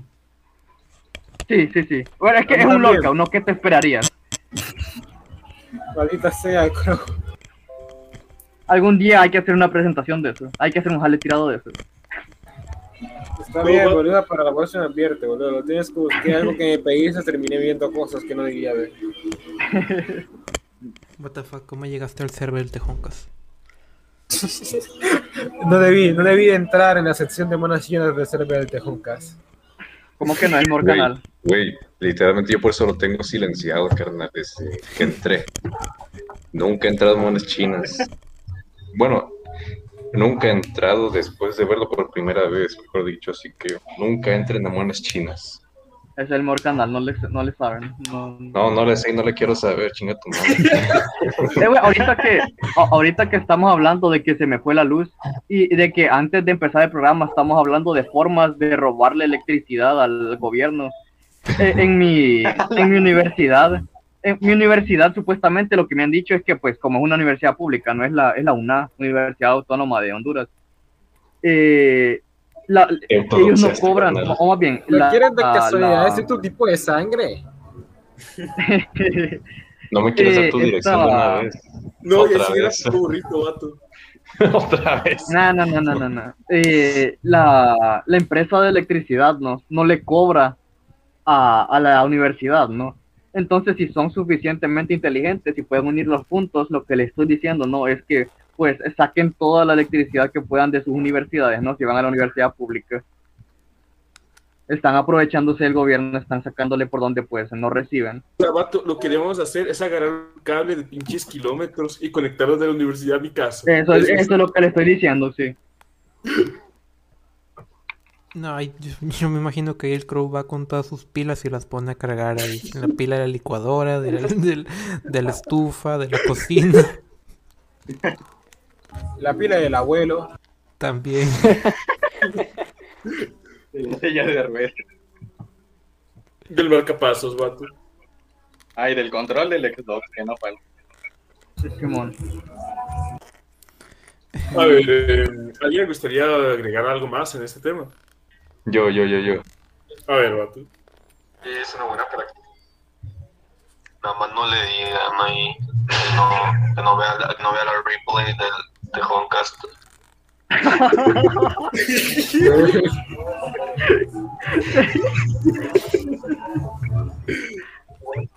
Lo- los que saben, los que saben, saben. Su dirección actual.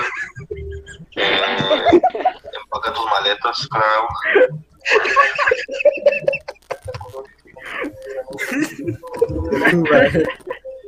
Vayan a, ya vayan a, a googlearla ahí. Ay, manden, manden cajetilla de cigarro, dale la la la la broma la puta y a la casa de crowd. Está abierto siempre para todos ustedes, los fans del Tejoca, así como así. Un saludo. E- ese pinche, ese pinche tejoncas fue mágico, o sea, el, el- la mayoría de, de ese tejoncas es una caca. Pero esa parte de que este burrito me doxea, pa, que eso fue mágico. No, como que es una caca así. Demoraste dos días renderizándolo. Por eso, Es que- demasiado poder. Pero literal es dos días. No, pero es que creo que también fue porque este, este crowd tuvo problemas de luz, ¿no? Por lo del huracán. Es que si había un huracán acá en mi país, entonces no Otra podía vez. todas las cosas te estaban diciendo no publiques ese maldito video. Entonces no publiques, negro. Hubiera, hubiera sido una buena idea hacerle caso, ¿no? Diosito.